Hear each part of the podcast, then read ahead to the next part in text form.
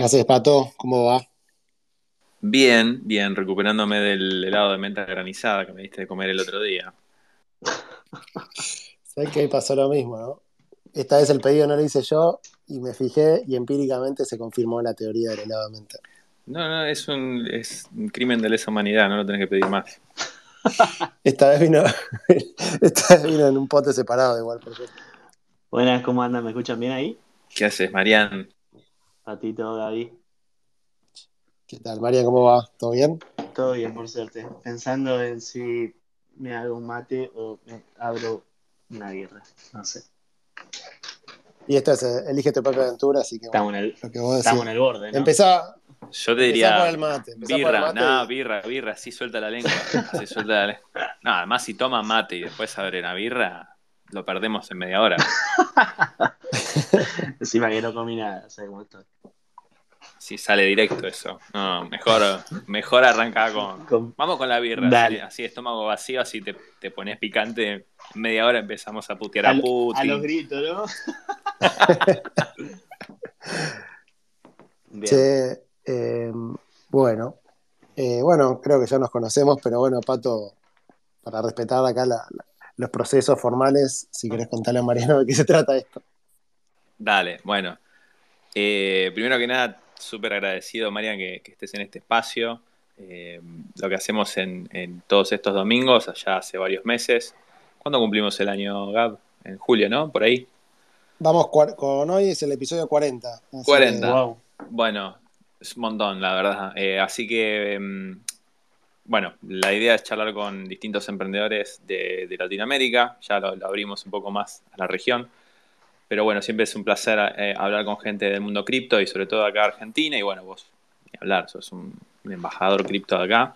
Así que, bueno, la idea es charlar un poco de tu, tu carrera, de tu historia. Eh, arrancar desde donde vos quieras desde, si te querés, tu infancia, adolescencia, donde, donde vos te halles cómodo.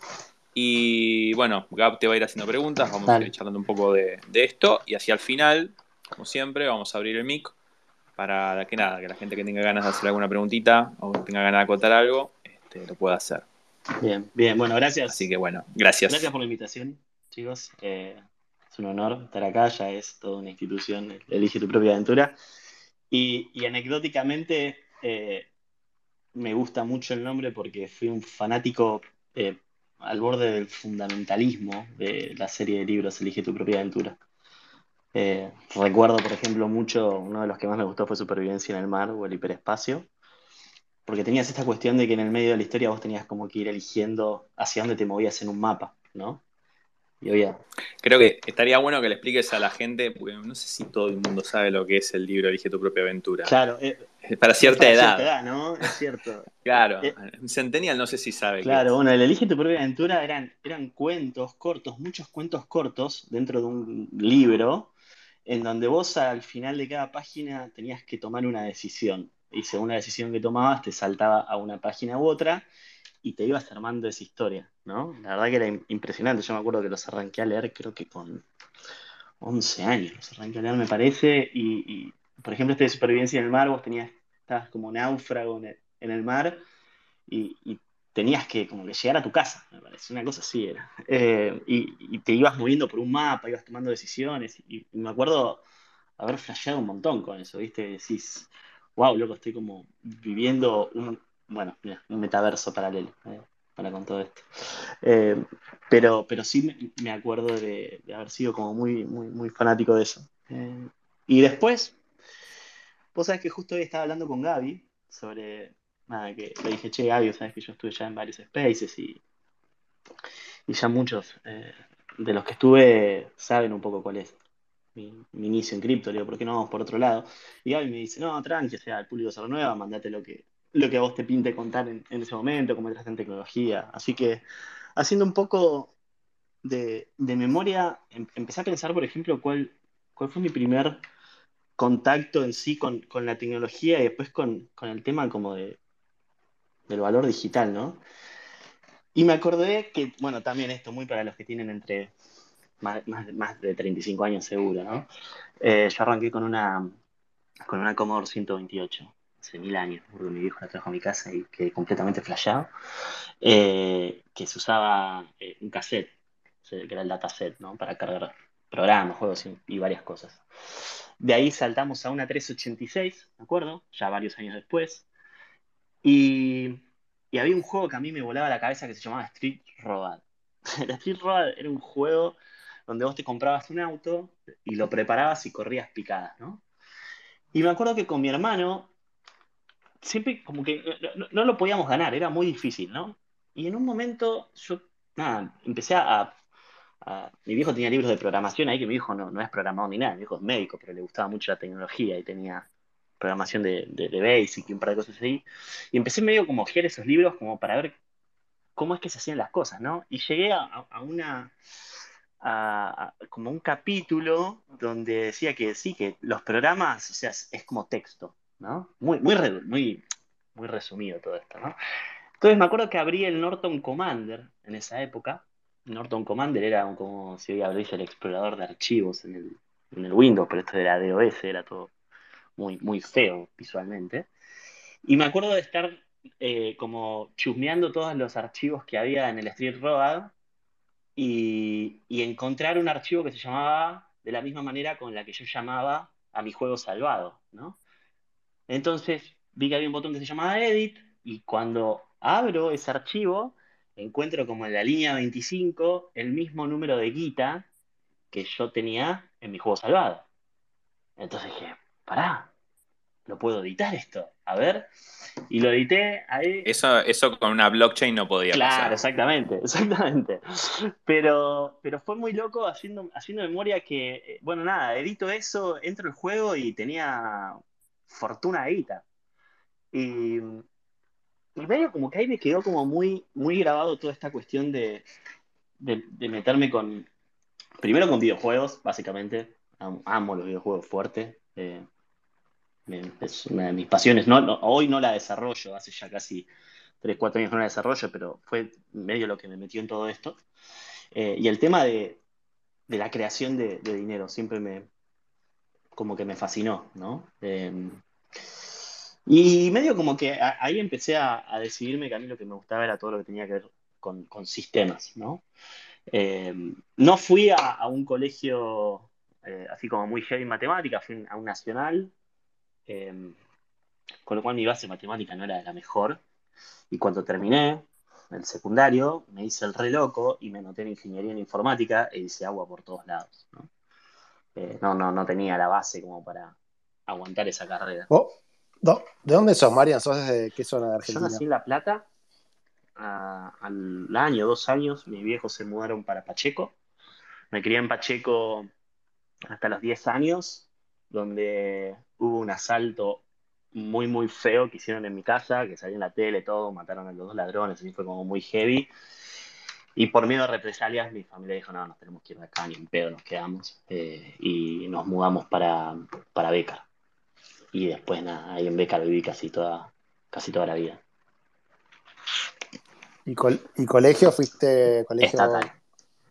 ¿Estatal? Fui colegio estatal. Eh, fui al privado, habré ido dos años, nada más, segundo grado cuando estaba en Pacheco, después ya, una vez que me mudé, era todo, todo colegio estatal. Eh, agarré mucho la calle de chico también. Eh, y, y, nada, medio como que lo que te contaba, ¿no? Que al haberme anotado en ingeniería informática sin tener como una buena base, no pasé ni el CBC, me fue como muy, muy para el orto. Eh, tampoco tenía como una motivación clara de lo que significaba un esfuerzo, porque por ejemplo, yo me acuerdo que en esa época yo ya boludeaba con C++, ¿viste? Em, y, hacía cosas copadas, hacía cosas copadas para lo que era C++ en esa época, te estoy hablando 98, 1998. Eh, y, la típica, ¿no? Eh, esas materias que te gustan, tenía 9, 10 y las otras 1 y ni me calentaba, estaba como muy en otra, ¿viste? Muy pendejo, muy maduro, muy, muy la boludez. Así que me, puse a laburar, mi vieja me dijo, bueno, si estás que no podés con esto, ponete a laburar. Así que nada, me puse a laburar. Arranqué, eh, bueno, nada, en realidad había tenido un laburo part-time antes, como todavía estaba en el secundario, que era cadete de coto. Pero después un laburo así como serio fue cuando arranqué con... A ver, contanos de cadete de coto. ¿Qué, situación te, tocó vivir? de cadete de coto, lo loco era que laburaba de lunes, perdón, de jueves a domingo, cuatro horas por día. Me pagaban 120 pesos por mes. Eh, esto era 96, creo que era. Pero hacía como 300 pesos de propina. Y encima estaba en el, en el coto de, de Lomas de San Isidro, que era cheto mal pero mal, mal, mal. Y, ya la teníamos refichadas a, a, todas las señoras que daban como buena propina y nada, había como una guerra entre los cadetes para ir a embolsarle, ¿viste? Eh, nada, son estos, estos, microclimas que se generan dentro de, estos trabajos. Eh, y después... Ah, ¿lo viste? Alfredo Coto, ¿lo viste alguna vez con la libretita de un sábado? no, no, no, no. No, no, no, no, la verdad que, que no, pero, pero igual nada, son, son, son experiencias que, que, están buenas, sobre todo para esa edad, ¿viste? Como que empezás a, a chocarte con, el mundo, con lo que es un sindicato, con lo que son nada, quilombos de trabajo medio heavy, ¿no? Para esa edad, yo creo que tenía 16 años, me tenía. Y, nada, te van llevando para donde quieren, ¿viste? Em, y después arranqué como técnico en, informática en, en, una, casa de computación y ahí aprendí bastante, bastante, porque encima también eh, el tipo que estaba ahí, el dueño, era beta tester de, de todos los productos nuevos de, Microsoft y la verdad que probé 10 millones de programas antes de que salieran. Y ahí fui aprendiendo bastante. Eh, fui aprendiendo bastante, después también arranqué a, programar, eh, siguiendo con, con, C ⁇ pero nada, con el tiempo me di cuenta que, que o sea, no, no tenía esa base matemática necesaria como para darle un salto de calidad a eso. Aparte estamos hablando que programar en esa época es completamente diferente a lo que es programar hoy, ¿no? Em, pero completamente diferente. Hoy tenés unos ambientes de desarrollo que te, dan como, sigue siendo difícil igual, ¿no? Pero como que te dan una mano muy grande. Y programar en C era, era un dolor mal, ¿viste? Mal. Y es un lenguaje bastante árido como para arrancar. Claro, pero bueno, era... No es lo, no es lo más normal. Era lo que te decían, y dice, che, no, si querés que te vaya bien en la vida, tenés que saber C++, ¿viste? Y bueno, qué sé yo, yo arranqué a, comprarme libros de C++, Musimundo y ese tipo de cosas, ¿viste? Em, y así, así arranqué, fue bastante complicado, eh, porque nada, había como una base matemática también muy, muy fuerte que había que tener como para hacer cosas copadas, yo no la tenía. Y ahí fue como el, el primer choque que tuve de, capacidades, ¿no? De tipo de reconocer hasta, hasta dónde uno puede, ¿no? Em, y, eso fue como un, gran bajón para mí eh, en ese momento, tipo darme cuenta de que no, loco, esto no puedo, o sea, no, hay caso, no, tengo la base, tendría que, nada, estudiar cinco años de matemática, no sé si tengo ganas de estudiar cinco años de matemática, o sea, es como que era todo como una especie de, de conflicto que tenía adentro mío. Y dije, ah, se van todos a la puta madre que los parió, me pongo a estudiar cocina. Bueno. Eh, y hice como una pausa en mi vida y me puse a estudiar cocina. Espera, espera, espera. ¿Esto es verdad o es una Te lo juro por mi vida. De hecho, tengo el título, tengo el título de como de, chef. Que chef es alguien que cocina toda su fucking vida, ¿no? O sea, soy cocinero, básicamente. Impresionante. Em, y lo hice por este conflicto mío interno que tenía, ¿viste? Eh, como que no lo quería como resolver, no sé cuál es la palabra. Y hice algo que dije, bueno, vamos a hacer cualquier cosa que me haga irme del país y, poder laburar afuera. Y lo que se me cruzó fue esto. Termino eh, de hacer este curso em, y voy a... a ver, ¿me están escuchando bien ahí? Sí, te escuchamos bien. Se corta, se cortaba un cachitito, pero se te escucha bien. Eh, termino este curso de cocina y me voy a laburar a España. Y en España estuve muleando mal durante dos años.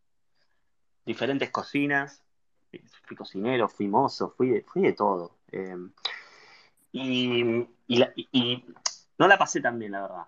No, no, no la pasé nada bien. Fue un crecimiento Encima de que yo me había ido de, lo que hacía de sistemas por, como por un conflicto interno, caigo en esto. Que encima no sé si hay alguien que, esté escuchando que haya trabajado en cocina, que trabajar en cocina son, son guerras diarias, literal. O sea, Las cocinas son, son microdictaduras y son guerras diarias, ¿sí? Eh, y hay que tener como cierto carácter para, para llevar adelante eso. Y yo lo, aguanté dos años nomás, ¿viste? Eh, y dije, no, esto no es para mí. O sea, a mí me gusta cocinar para mis amigos. ¿Te, te carajeaste con un, con un jefe de cocina? ¿Así lo mandaste a cagar? No, no, no, te das unida. Aparte, hay, hay un problema muy, muy, muy grande en España que es el consumo de cocaína. Eh, España tiene, si no me equivoco, el consumo per cápita más grande de todo el mundo. Y en la cocina, los que trabajan en cocina se drogan para trabajar. Todos los días, ¿eh? Yo te digo, mira, de todos los restaurantes que trabajé en España, el 80% de la gente con la que trabajé se drogaba para el servicio. Entonces vos tenías cuatro horas de lo que se llama mise en place, que es preparar toda, como todo la producción, y tenías cuatro horas de servicio. Bueno, las horas, las cuatro horas de servicio, las que estás palo y palo, estaban todos completamente drogados. Y era heavy, porque yo no, no ando en esa, y estás en otra sintonía. Entonces, nada, es, a veces las cosas se ponen como bastante violentas, ¿no? Eh, y, me ha tocado que casi me, me las trompadas mal. Pero también es, lo pensás como 14 veces porque están locos, están, no están en sus, cabales, ¿entendés? Eh, y, sí, sí, muy, muy duro. El que no se droga está en pedo. Literal, de hecho, duro. Sí, sí, sí, tal cual, literal, duro. Y el que no se droga está en pedo, que te hacen la típica tacita de té y tienen whisky, o sea. No sé, creo que si hay alguien que esté en cocina escuchando, creo que va a entender lo, que digo. Por ahí suena medio, medio lejano, pero, pero es así, ¿viste? Eh, y en España bastante, bastante heavy. Em, ¿En qué parte de España estabas? ¿En Madrid? en Madrid, en Goya. Muy lindo, la verdad que Madrid me parece una de las ciudades más espectaculares del planeta, básicamente. A pesar de, que lo pasé mal, si se quiere, en, el, aspecto laboral y personal como ciudad, Madrid es impresionante. Es impresionante. Em, y me vine para acá 2008 era esto. Em, me vine para acá, eh, no te voy a decir con una sensación de derrota, pero sí con una sensación de decir, wow, loco, aprendí una banda. Aprendí una banda en, términos míos personales, ¿viste? O sea, de, cómo, cómo responder en una situación tensa, no sé. Muchas cosas que tengan que ver con, como con el empuje, ¿viste? De decir, loco, eh, me tengo que levantar a ir a laburar a un lugar donde voy a estar ocho horas con gente eh, violenta. ¿Ahí estás hablando del restaurante o de No, no. no, del restaurante, del restaurante. Eh, y ya, ya desayunás deprimido, ¿entendés? Posta te lo digo. O sea, era, es más, me acuerdo de la sensación de levantarme y decir, la puta madre, no quiero ir ahí, Y bueno, nada, lo, lo, aguanté hasta, que, hasta lo que pude, pero fue también como una especie de entrenamiento, ¿no? Te forjó la resiliencia, digamos, ¿no? El tema de, bueno, todos los días levantarse y para Totalmente, totalmente. Eh, y, y nada, vuelvo para acá, para Argentina, sin saber qué carajo hacer. Eh, ya, ya era un tipo grande, yo tenía veintipico años, 26 años, eh, y dije, bueno, nada, vuelvo, a, vuelvo a sistemas que, que al menos no, no me entiendo que no me tengo que cagar a trompadas todos los días. y ahí entro a laburar en, un laboratorio. Em, es un laboratorio medio especial que se llama Clinical Research Organization. Son laboratorios que en realidad lo que hacen es, cuando las, multinacionales crean drogas nuevas, tercerizan todo el testeo de estas drogas en estos laboratorios. Entonces, cuando llega la fase de prueba en humanos, por ejemplo, no sé, Beringer o Merck o cualquiera sea, o Pfizer, cualquier sea el laboratorio, le cede todo, todo este desarrollo de testeos a estos, eh, a, estos laboratorios que hacen todos los testeos y después le entregan los resultados, ¿sí? Sobre todo porque es una carga regulatoria súper, súper heavy para, para, estos, para, estos, laboratorios, entonces es como que así logran optimizar costos. Y arranqué a laburar ahí, empecé como de chepibe de sistemas, eh, que te enchufa los cables atrás y te reinicia la compu, la típica. Eh, y me quedé 10 años laburando ahí. La verdad que una banda. Eh, llegué a gerente de sistemas ahí. conocía a toda la empresa, me conocía a todas las. Los, ¿Cómo es que se llamaba? Los Global Operational Procedures, y todos estos nombres que tienen las empresas así internos. y y durante esos 10 años empecé a tener también como una cierta crisis otra vez, en la que me pasaba que yo llegaba a laburar, encima por suerte trabajaba cerca de casa, estaba a cinco cuadras, o sea, muy, muy cómodo, en farmacéutica se gana bastante bien también, estaba bastante cómodo, por eso también me quedé 10 años, ¿no? Pero tenía esta cuestión de que yo llegaba al laburo y en dos horas hacía todo el laburo del día. Real, o sea, arrancaba a las 9 de la mañana y a las 11, listo, ya está, estaba todo el laburo hecho, ¿no? Em, con lo cual, yo tengo este tema que como que me aburro muy fácil de las cosas y necesito como constantemente estar consumiendo cantidades estúpidas de información.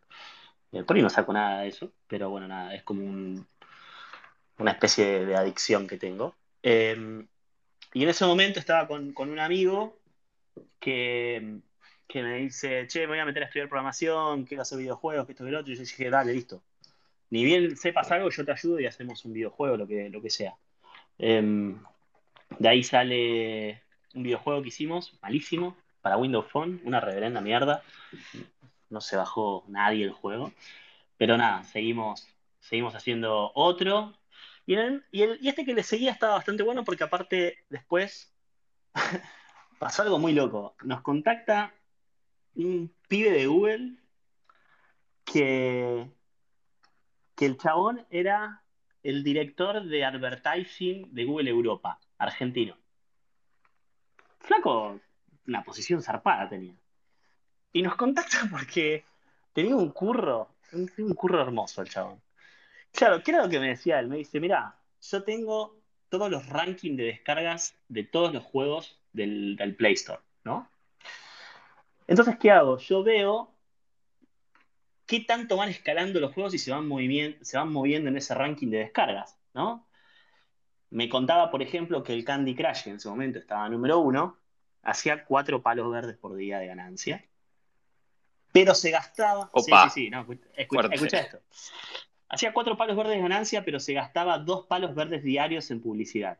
¿Sí? Porque, bueno, nada, el tema de lo que es mobile gaming es una carnicería, ¿no? O sea, tiene un ciclo de vida muy, muy, muy corto los, los videojuegos mobile.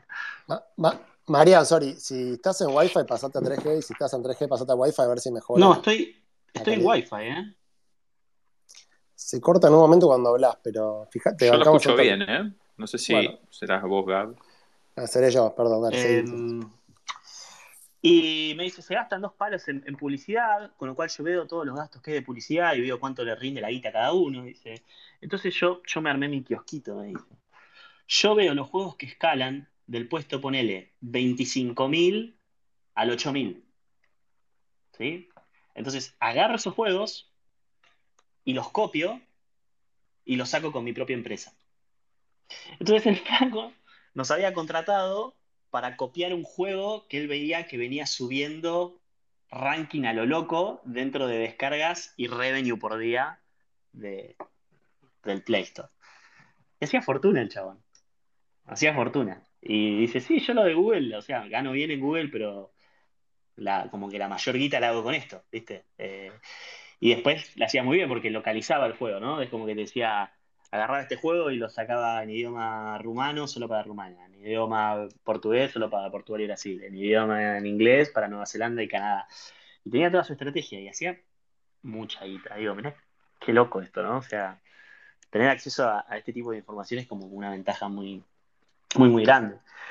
Y dentro de uno de los juegos que, nos encargan, eh, a mí se me ocurre que estaría muy, bueno.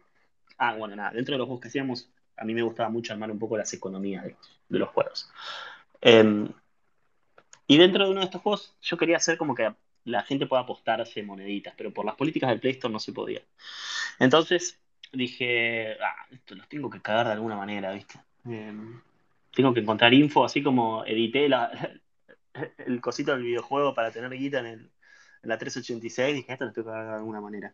Y arranqué a navegar foros de, de Black Hat CEO, ¿sí? Em, y foros de seguridad y, un montón de... ¿Querés, ¿Querés, comentar así muy, muy, muy breve qué es eso para la gente que no sabe? era en, este, en esta época, 2011 esto, estaba como muy de moda que estos, entre comillas, hackers, ¿no? Que eran programadores en realidad, creaban estas barras de navegación. ¿Se acuerdan que estaban esas barras que abrías el Internet Explorer en un cibercafé y tenías 166 mil millones de barras con spyware, con un montón de boludeces que te hacían bosta la máquina? Bueno, esta gente hacía esas, esas barras eh, y metía publicidad y cobraban todo en Bitcoin. ¿sí? Entonces ellos en este foro resolvían sus dudas, te mostraban qué era lo que estaban haciendo, qué eran las cosas que funcionaban, qué era lo que no, qué sé yo, ¿viste? Y ahí tuve como mi primer choque con Bitcoin. Em, y, nunca le presté atención en realidad, ¿viste? A Bitcoin. De hecho, cuando dije, a ver qué carajo es esto de Bitcoin, me acuerdo que empecé a contestar encuestas que te pagaban en Bitcoin. Em, no sé dónde estará esa vuelta ahora y no sé cuánto Bitcoin tendrá, pero me acuerdo que pagaban bien, unos buenos montos. Em, y, y, me empezó a pasar que leía cada vez más en ese foro que lo que se hablaba era de Bitcoin. O sea, era todo, ¿no? Y entonces esto después lo paso a Bitcoin, y esto después lo paso a Bitcoin, y esto después lo paso a Bitcoin. No, ¿qué carajo es esto de Bitcoin? ¿Viste? Y para esa época empezar a investigar y leer sobre Bitcoin, no hay los videos o, o tutoriales o aplicaciones que hay hoy, ¿no? Era todo un, un post en un forum perdido eh, no sé, era, era todo muy, muy raro y muy difícil. Y no lo entendía, no lo entendía, no lo entendía, no lo entendía. Bueno, cuestión es que seguí sin entenderlo mucho tiempo. Empiezo ahí a, tratar de como de reforzar mi, base matemática a medida que iba también laburando con, con la startup esta de videojuegos eh, y en paralelo con mi laburo en el laboratorio. Y dije, bueno, necesito estudiar, así que nada, me metí a estudiar algo que tenga matemática, economía, pero que también me guste, ¿no? Y bueno, nada, encontré que justo la UCES en ese momento estaban dando la carrera de marketing, que estaba bastante copado porque no era el, marketing de publicidad, sino que era un marketing súper heavy en estadística, economía. Con economía tenías macro, micro, uno, dos, o sea, tenías también estadística, tenías eh, análisis discreto, tenías matemática discreta, tenías como varias cosas que estaban muy copadas para, para la carrera. Y, me metí a estudiar marketing y me recibí. Ahí en la UCES la, terminé en cuatro años. Y fue muy loco porque vos sabés que cuando arranqué ahí a estudiar estadística, que yo siempre tuve este miedo de que matemática no era lo mío, si bien estadística no es puramente matemática, ¿no? Pero me fue muy bien, tuve 10 en, todas las cátedras que este, estaban relacionadas con, estadística. Y medio como que me empecé a dar cuenta que, que parte de todo esto tiene que ver como con la motivación que tenga cada uno para estudiar esas cosas, ¿no? Eh, y yo la motivación que tenía, por ejemplo, cuando estudié eh, macroeconomía, a mí macroeconomía me voló la cabeza. Todo lo que tiene que ver con, creación de dinero, con, estas cuestiones que hoy la vemos tan como tan a flor de piel, ¿no? Con cripto. Eh, recuerdo que, que literal me voló la cabeza y fue ya de grande, yo un tipo que, o sea, siempre si leía, leía por, internet cosas, ¿no? Pero me acuerdo que haber estudiado macroeconomía fue cuando empecé a, realmente a comprarme libros de, economía y a leer y a leer y a leer y a leer y, leer cualquier tipo de teoría de economía. Y después, la filosofía que había detrás de esas eh, teorías económicas, porque mucho de lo que tiene de economía, viste, que siempre viene atado también como una especie de filosofía. Y medio como que me empezó a partir la cabeza eso. En el medio, eh, Bitcoin mete un all-time high, creo. Y yo ahí ya, al saber más de matemática, al saber más de economía, al saber más de macroeconomía, dije, bueno, a ver, para, voy a retomar esto de Bitcoin. Y, y vuelvo a leer el, el, white paper, no entendí un carajo. Lo leí, pero 176 millones de veces, y digo, no entiendo, no entiendo, no entiendo, no entiendo. Y, a mí me llamaba la atención que todos estos foros que navegaba, yo tengo, tengo esta cuestión como de, un, shortcut mental, ¿no? Como una especie de atajo, que si hay alguien que es muy bueno en lo que hace y está obsesionado con algo y yo no lo veo, eh, tengo que tomarme el tiempo para entenderlo. ¿Sí? O sea, es, para mí eso es básico. Eh, hay, mucha gente que, lo que no entiende lo ataca. ¿sí? Eh, en algún punto yo lo habré hecho eso antes, pero la verdad que hoy lo, que no entiendo y, veo que hay gente obsesionada con eso, trato, trato de entenderlo, ¿no? Eh, por eso seguí medio así como leyendo todo lo que encontraba de, Bitcoin en sí, hasta que un, día Eh, me acuerdo que llego al laboratorio, prendo la compu, me voy a buscar un café, vuelvo, me siento en la silla y fue un, momento de epifanía tan zarpado en la cabeza. No sé cómo explicarlo, fue como, como cuando tenés un déjà vu que te desorientás, básicamente. Te juro, te juro por mí que fue así, o sea, es como que entendí Bitcoin. O sea, lo entendí. Y, en ese momento empecé a hilvanar todos los conceptos que estaban como sueltos en mi cabeza, ¿no? Empezó como a pasarle un, pequeño hilo a través de todos esos conceptos y empezar a, a encadenarse uno atrás del otro, diciendo, ah, claro, entonces la descentralización, entonces la, eh, el costo de dificultad, la creación de dinero, esto, que lo otro, que pa, pa, pa, pa, pa, y, y ese día estuve como absorto en mis pensamientos y, fue como el punto de no retorno. Eh, porque me acuerdo que a partir de nada, ese día tuve como una obsesión con todo lo que era eh, relacionado a Bitcoin, pero una real obsesión. Real obsesión al, al punto de, de haber buscado ética de creación del dinero de, creo que es de Hayek, o sea, es como, eh, empecé a encarar todo el espectro de creación de dinero, ¿no? Desde lo que te, te planteaba Bitcoin. Eh, y, y fue un flash. Para mí eso, loco, fue un, un flash. Entender realmente que nosotros hoy estamos viviendo, o sea, la separación de dinero y Estado, y, o sea, y justo hoy con lo que está pasando a nivel mundial, queda como más en evidencia que nunca los, los usos. Eh, siento como que nos van a ver, nos van a estudiar, de, de acá a 100 años van a, van a mirar esta época, desde el 2011 al 2030, ponele, y van a decir, loco, mirá lo que vivió esta gente, chabón. Mirá lo que vivió esta gente. O sea, vivió la creación de Internet, vivió la creación de un valor digital nativo descentralizado, vivió la separación de dinero y Estado y todo lo que todavía no sabemos que va a traer esto, ¿no? Eh, creo que- que- que- que va a ser un, un punto en la historia humana como muy, muy zarpado. Y estamos tan cerca que creo, o sea, tenemos el, el árbol no- no- nos está tapando el bosque, básicamente. No creo que, que es muy grande lo que, lo que, lo que se está haciendo a nivel cripto eh, y, y- la repercusión que va a tener en, nosotros como, como, como entidades que habitamos este, este, este mundo, ¿no? Ma- Marian, me imagino vos en el laboratorio con la compu en el momento que entendés lo de Bitcoin, como en Matrix, como está Neo, viste, en la oficina y de repente, Sí, y de repente se va y bueno, está de Blue Pill y Red Pill y bueno, real.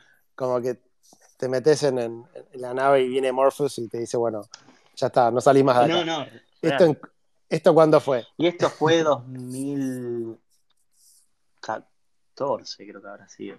Creo que habrá sido 2014. Eh, o fines de 2014 habrá sido. Eh, y ahí, ahí arranco lo que te digo, a, a- yo de, a estudiar como un demente, a consumir información de una manera estúpida.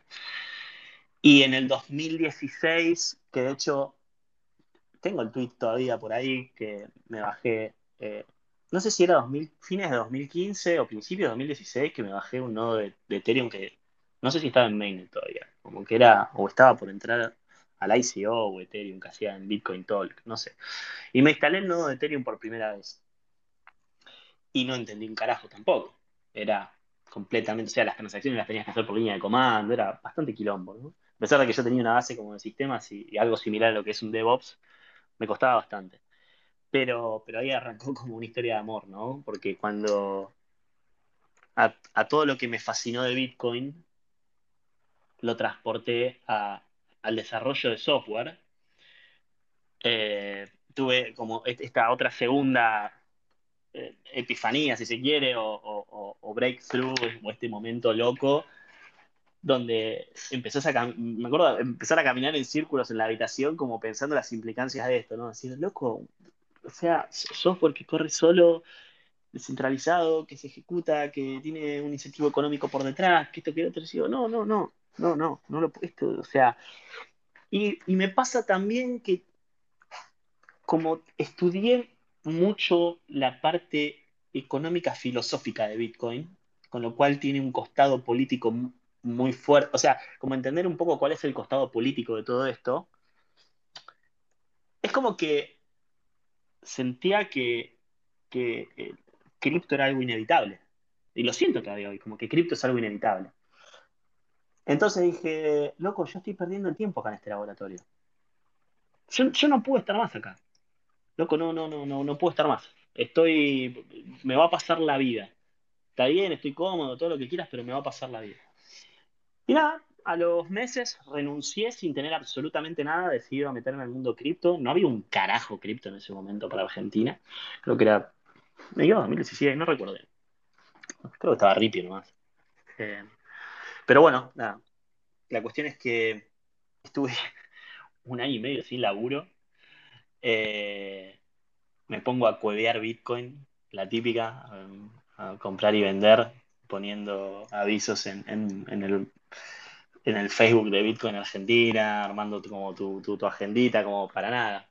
Eh, estar cerca de, la industria, aunque era más un negocio financiero, pero, pero al menos sacar algo de guita. Eh, conozco a un, a un, trader ahí en ese momento, eh, que nada, traíamos un par de veces, muy copado, un tipo muy correcto, muy serio también. Pero pegamos onda, eh, hacemos una banda de trades con este, con este pibe.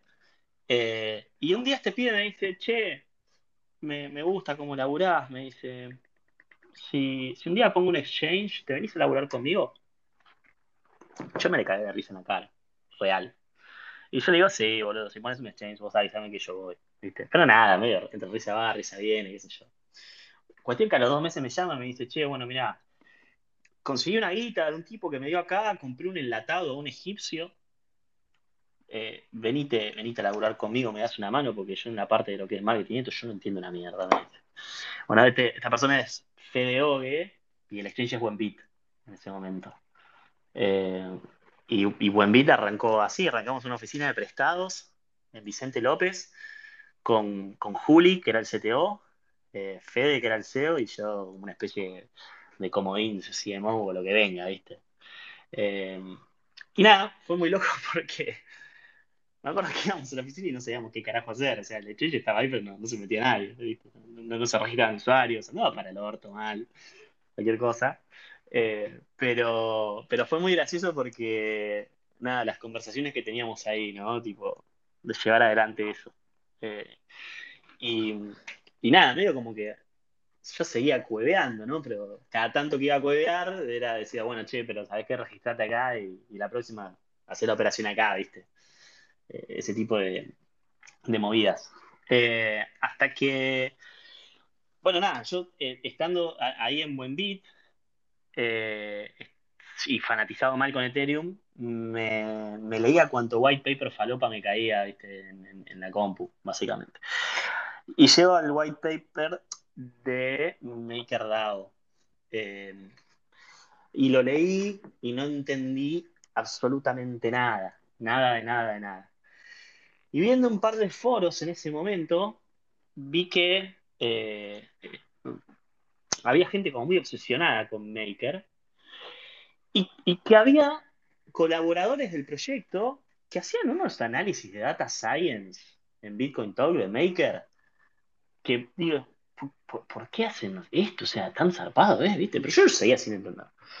Eh, me acuerdo que sale la primera versión de Maker con Sai, con un panel de control que era completamente inusable, o sea, para emitir Sai, se llama en ese momento, era, era, era muy, muy difícil, era realmente... Marian, contá, contá si quieres un poco qué es MakerDAO para los que Claro, bueno, Maker es un protocolo en el cual vos dejás una aplicación en Ethereum donde vos dejás una garantía, un colateral, en este caso Ethereum, y según qué cantidad de Ethereum dejes, vos podés emitir cierta cantidad de DAI. Si Yo te lo resumo así, pero el white paper está explicado muy, muy, con, encima muy con los nombres de Maker, que eso es una mierda, o sea, para los que saben programación y se metieron al código de Maker, Maker tiene una cuestión muy loca que tiene como una nomenclatura muy específica dentro de todas las cosas que hay en, el sistema. Entonces, te marea bastante si no estás como en el tema, ¿no? Bueno, la cuestión es que eh, emito este SAI, qué sé yo, y dije, ah, sí, está bueno, qué sé yo, o sea, me, da como un valor estable por sobre lo que pongo de Ethereum. Digo, qué loco. Bueno, qué sé yo, no sé, no, medio como que no, no, le veía lo, lo resarpado. Pero después, en su momento, cuando empezó a, salir todo el mundo de las ICOs, yo veía que había algunos que emitían SAI, compraban Ethereum, con eso, o sea, es como que se apalancaban básicamente para, para, para participar de estas ICOs, ¿no? Y en el medio me llega un mail diciendo que Ethereum Buenos Aires Hackathon iba a estar en Argentina si alguien se quería anotar como voluntario. Y yo mandé mail, lo, organizaban los chicos de Open Zeppelin. Yo mandé mail y me dice, bueno, mira, vas a tener que trabajar tres días gratis como 15 horas. Dije, uy, la puta madre. Bueno, dale, me anoto, yo. Ya tenía en buen beat un mes y pico. Y, y llega el día del hackathon, tenía que estar a las 7 y media de la mañana en área 3. Me levanto y digo, ¿qué hago? Voy. Ah, yo laburo ya tengo, ¿qué voy a ir a hacer ahí? Me quedo durmiendo, se van a la concha su madre. Y me doy vuelta y me duermo. Y automáticamente, loco, que me estoy por dormir, como que me siento en la cama, me siento, ¿viste? O sea, pum, me senté. Y digo, no, ¿qué voy a hacer? Voy a dormir, dormir por otro día. Voy a ir y de paso voy a conocer a ver qué proyectos falopas andan dando vuelta y por ahí me meto en alguna ICO, dije. Eh, así que fui y me pusieron a tirar cables y a juntar speakers y qué sé yo. Eh, y ahí conozco a dos personas. Primero me dice uno de los chicos que estaba ahí organizando, me dice, necesito que vayas a buscar a Mariano Conti, que es el próximo speaker. Bueno, Mariano Conti, vos sos Mariano Conti, vos sos... Todo en inglés, ¿no? Porque estos estaban todos... Es un hackathon que habían venido de todos lados del mundo. Pero igual no era muy grande, no había más de 200 personas, ciento y pico de personas. Vos sos Mariano Conti, vos sos Mariano Conti. No, no, no, sí, yo soy Mariano Conti. Ah, digo, ¿qué tal? digo, ¿en qué? ¿Dónde estás? Me dice, en Maker. Ah, mira qué copado. Le digo, Mariano, le digo, es un nombre muy argentino. Le digo, ¿qué sos italiano o algo? Me dice, no, soy argentino. Todo esto en inglés, ¿no? Le digo, ah, boludo, y ahí nos podemos hablar en español. Y me dice, ah, vos, ¿qué onda? ¿Qué haces? Le digo, no, yo estoy trabajando acá en, en Bombit, que esto que el otro. Digo, ¿y vos? No, estoy en, Maker. Y yo le digo, ah, Maker, vos sabés que el otro día emití SAI, hice esto, hice el otro, fue colateral, estaba viendo que que el liquidation ratio era esto, que ping, que pan, que pum, pum. dije, ¿qué hago? Marian, y me mira, me dice, ¿querés que te diga algo? Me dice, ¿sabes que sos el primer, eh, la primera persona que sin ser empleado de Maker sabe tanto de Maker? Me dice, ¿qué estuviste haciendo? Me dice, no, pues justo leí mucho, o sea, hace rato que te vengo tratando de entenderlo y no, como que no lo termino de entender del todo, ¿no? Y me dice, no, no, me dice, es espectacular. Me dice, mira, estamos abriendo posiciones acá eh, remotas en Argentina eh, y está acá el dueño de la posición. Me dice, ¿no querés ir a hablar con él? Yo te, puedo hacer una intro y te puedo recomendar porque la verdad, o sea, sería un onboarding súper fácil. Así que, long story short, básicamente hablo ahí y, entro a laburar en Maker. Eh, me, voy, me voy de buen beat en ese momento. Mariana, ahí, ahí Maker que era una fundación, cuando si voy a laburar a Maker, ¿quién te Arrancaba en ese momento la fundación Maker. Pero en ese preciso momento arrancaba la fundación Maker. Exactamente eso.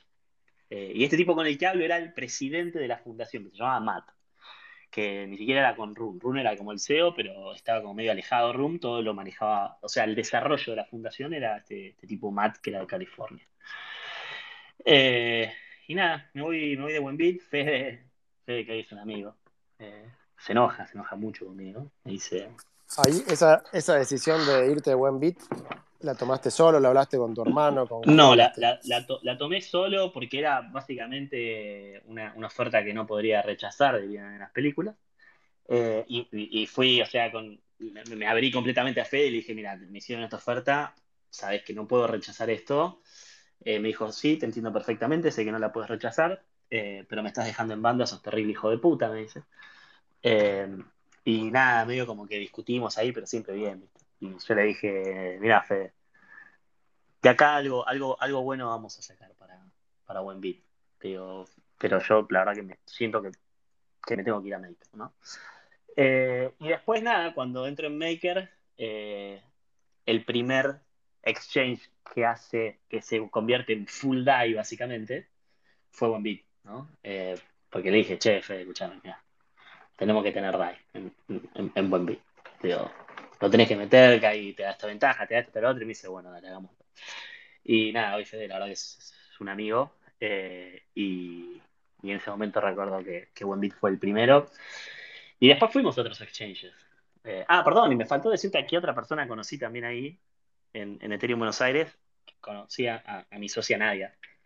Nadia Álvarez también hizo lo mismo que yo, fue a, a mulear gratis 15 horas por día durante tres días.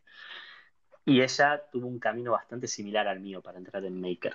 Eh, escuchó que había una posición abierta y, en, vez de pedirle recomendación a, alguien, fue y se sentó directo a hablar con Matt y le dijo que quería trabajar en Maker de una, así.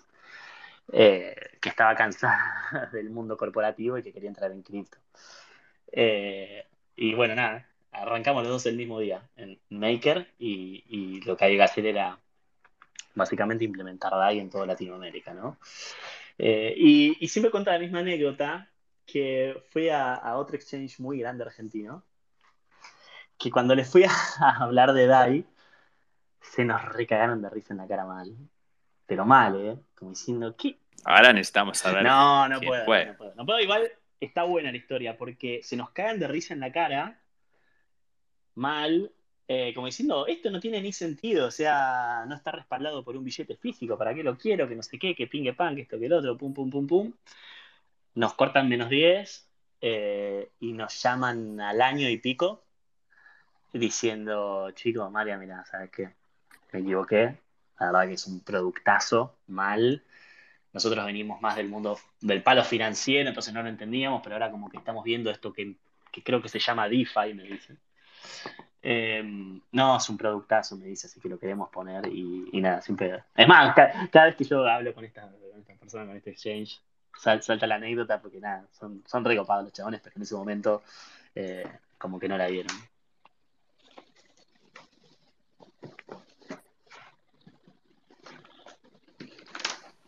¿estás ahí? Estoy acá con algunos problemas de conexión, así que bueno. Bueno, si querés. Eh, entonces, bueno, entraste a laburar en. Sí, bueno. En Maker. y... Y, cómo. Porque en realidad vos hoy estás en Maker Growth.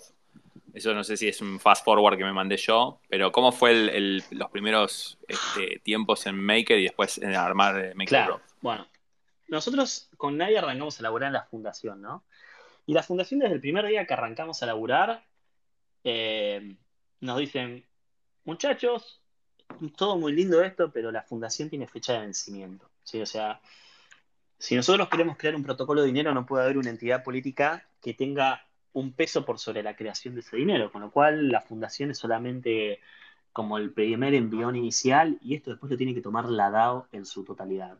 Y la verdad que fue un plan que me parecía muy falopa al principio, pero hoy que está desarrollado y, que se hizo así tal cual, miro para atrás y digo, qué loco, ¿no? Qué loco. En ese momento la verdad que nada, medio como que no lo creía que iba a ser posible. Y, fue así. Y estuvimos tres años y pico laburando en la fundación, haciendo todo lo que es implementación de DAI para Latinoamérica con Nadia. Eh, y llega. ¿Qué fue? Febrero, no, diciembre de 2020, dicen, nos dicen a Nadia y a mí, dice, bueno chicos, eh, vayan pensando qué hacer porque en julio esto cierra. Julio de 2021 esto cierra. Búsquense la vida, ¿no? Y, en el foro empezaron a hablar, de decir, bueno, ¿cuál es el proceso por el cual la DAO va a tomar las tareas de la, fundación, ¿no? Y ahí arrancamos a hablar con nadie y dijimos, mira, a ver, a nivel mundial, el caso de DAI en Latinoamérica eh, fue único, ¿sí? Fue realmente único. O sea, esto antes de, todo lo que tenga que ver hoy con USDT, que USDT está en todos lados, ¿no? Pero como que la primera stablecoin en, en Latinoamérica fue DAI, ¿sí?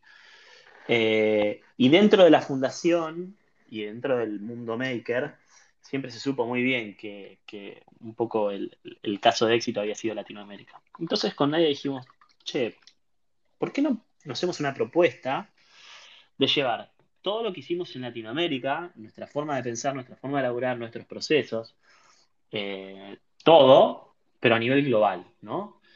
Entonces, bueno, ahí medio que empezamos a cocinar la idea y, sale en, la DAO, en el forum, forum.makerrun.com, que vos podías hacer una propuesta para tomar una tarea específica, ¿no? Entonces, bueno, con Nadia desarrollamos lo que es Maker Growth, que lo que dijimos básicamente es decir, miren, o sea, creo que Maker, si bien estuvo muy bien todo lo que se hicieron en estos tres años a nivel global, da para mucho más, ¿no? Y, queremos llevar el caso de Latinoamérica, pero a nivel global. ¿sí? Queremos convertir a, Maker en como en esta especie de sistema operativo de stablecoins, ¿no? O sea, eh, diferenciarnos de lo que es USDC y USDT, que son empresas netamente financieras, si se quiere, porque más que un API y, recibir en un banco y emitir un token, no hacen ellos, no hacen otra cosa. Son empresas financieras. En cambio, Maker es todo, todo un stack tecnológico enorme, enorme, son building blocks para, todo lo que tiene que ver con DeFi. De hecho, bueno, Maker es un poco el, que empieza toda esta movida de, DeFi, ¿no? Eh, y hacemos una propuesta bastante grande eh, y, le decimos a la DAO a ver si nos pueden votar o no para esto. Y nos votaron que sí. Nos votaron que sí y en febrero del 2021 arrancamos con, con Maker Growth y hacer o a liderar básicamente todo lo que tenga que ver con la parte estratégica del protocolo, ¿no? Y esto es bastante, bastante difícil, ¿no? Porque un protocolo no, no, es una entidad, por ejemplo, que pueda firmar deals, o sea, que pueda firmar algún tipo de negociación. Entonces, todas las estrategias de crecimiento siempre tienen que tener como muy en cuenta que somos una DAO y tenemos que encontrar como todas las formas de que el desarrollo de esa DAO se adapte al desarrollo del mundo tradicional, básicamente. Para, hagamos un, toque para atrás. Por la duda que no sé si todo el mundo sabe que es una DAO, one-liner de que es una DAO. Una DAO es como si te dijera una especie de SA o SRL. Viste que en una SA vos tenés un board que vota lo que pase con la empresa, básicamente, ¿sí? Y vos tenés un montón de gente que puede no votar, pero puede tener acciones en esa empresa. Bueno, una DAO es algo similar, pero a nivel global. ¿sí? O sea, cualquier persona que compre el token puede votar en lo que pase en la DAO. ¿sí? Lo que tiene muy, muy importante para, lo que es DAI es que las cosas que se votan para DAI son, son como, vale la redundancia, muy importantes. ¿sí? Porque parte de que tiene que haber una descentralización en la decisión de las cosas que pasan. Eh, y la DAO es eso, es decir, se sube una propuesta, en relación a algún parámetro de DAI y la gente que tenga el token maker vota sí o no. Y listo. Pero Marian, ¿cómo, ¿cómo fue la transición de la fundación donde vos te empleado a decir esto cierra, a que haya una DAO que en realidad es un pedazo de código que está ahí dando vueltas, más toda la gobernanza de MKR, si quieres contar un poco cómo gana plata el protocolo, a Maker Growth, empresa privada, o sea, esa transición creo que, es única, no sé cuánta gente la vivió y está bueno que lo cuentes en detalle porque me parece que hacia ahí vamos o, van muchas empresas eh, y cada vez más. Creo que esta experiencia tuya es muy, muy rica. Está bueno si querés contarlo en detalle y explicarlo bien simple. Sí, acá como que lo importante de la transición de la fundación a la DAO es el manejo de todos los makers que tenía la fundación. ¿no? Eh, hay un hito que es que la fundación le entrega a la DAO, al voting contract de la DAO, los, creo que son 84.000 makers que tenía en ese momento la fundación, que eran todos los makers existentes eh, que no se vendieron en su momento. Recordemos que Maker nunca hizo un ICO, o sea, un ICO era cuando vos tenías una idea, sacabas un token, la gente te compraba ese token, te financiabas y con esa guita desarrollabas el protocolo. Maker no hizo ICO. Maker lo que hacía en el foro Bitcoin Talk, cuando necesitaba un, developer o necesitaba una posición, uno de los founders, o Runo, Nicolai, decía, che, bueno, vendo 5 o 6 maker porque tengo que hacer esto. ¿viste? Y fue muy, muy, muy medido y cuidado la venta de, MKR, que, sigue hasta el día de hoy, porque el token maker, hacer el token de gobernanza, que es el que dicta realmente los designios del protocolo, eh, tiene una importancia vital, pero vital, ¿sí? Para los, no solamente para los DAO para los DAO members, ¿no? Para todos los miembros de la DAO, sino también para, los que trabajamos para, el protocolo, porque puede haber un, ataque de gobernanza, alguien que, o sea, si hay tanto maker dando vuelta en, en, en, Uniswap, en SushiSwap, lo que sea, puede existir que alguien eh, genere, lo mismo en préstamos, ¿no? Genera un ataque de gobernanza. Eh, con lo cual es todo, todo un sistema como súper intrincado eh, para tratar de tener eso, ese balance ¿no? de descentralización o sea que cualquiera puede acceder a ello, mientras el diseño de la DAO tenga como estos seguros para que no existan ataques de, gobernanza, ¿no? Que para los que están muy metidos en el mundo DeFi ha pasado, ¿sí? Ha pasado hace, poco. Eh, y el, hito que se da es que la fundación le entrega al, voting contract todos estos makers, ¿no? Entonces, lo que significa ahora es que la fundación ya no, puede, o sea, la, fundación no votó, ¿no? En ese momento, nunca votó, pero ahora ya directamente ni siquiera tiene ese poder. Le entregó todo el poder de votación y o financiero económico a, este voting contract de la DAO. Con lo cual, todos los poseedores del token maker ahora también tienen este poder de decidir qué hacer con, todo eso. Y, empezar también a, manejar todo lo que tenga que ver con el revenue que generaba el protocolo.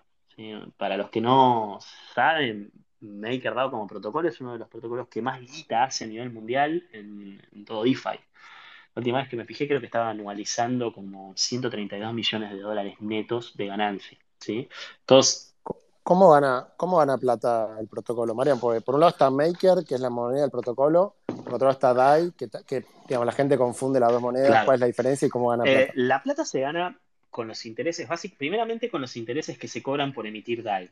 Vos al emitir DAI se te cobra un interés eh, y viene fundamentalmente de, ese, digamos, de business unit.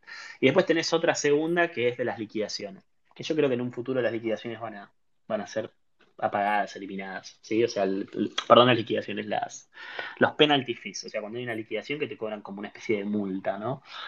Creo que eso en un futuro se va, se va a eliminar. Pero bueno, nada, básicamente los dos revenue streams más grandes que tiene es intereses y, ese penalty fee por liquidaciones, ¿no? Y, algo que, hablamos varias veces es que Maker es el único protocolo que yo dejo mi propia plata y para mintear DAI me cobran a mí dejando mi propia plata. claro. es medio, medio loco. Sí, porque lo que tiene también muy bueno de esto es que parte de la descentralización, no solo de la votación con el token maker, sino que parte de la descentralización de la emisión de la propia moneda porque el, DAI lo emite la gente, no, lo emitió la fundación, ni lo emitió la DAO per se. Hoy de los 10, casi 10 billones creo que hay, no sé cuánto hay, no me fijé, eh, todos y cada uno de esos DAI es alguien que se metió y emitió, alguien que se metió y emitió, y así sucesivamente, ¿no? Eh, entonces esa, cuestión orgánica a mí es la que al día de hoy todavía me, medio como que me la vuela un toque, ¿no? Eh, y, es un negocio muy, muy, muy lucrativo muy lucrativo, porque vos aparte también pensá que por cada DAI emitido, eh, aparte del, interés, es una, demanda de compra futura que va a tener ese DAI para devolver ese préstamo. Con lo cual también eso actúa como una ayuda para el PEG.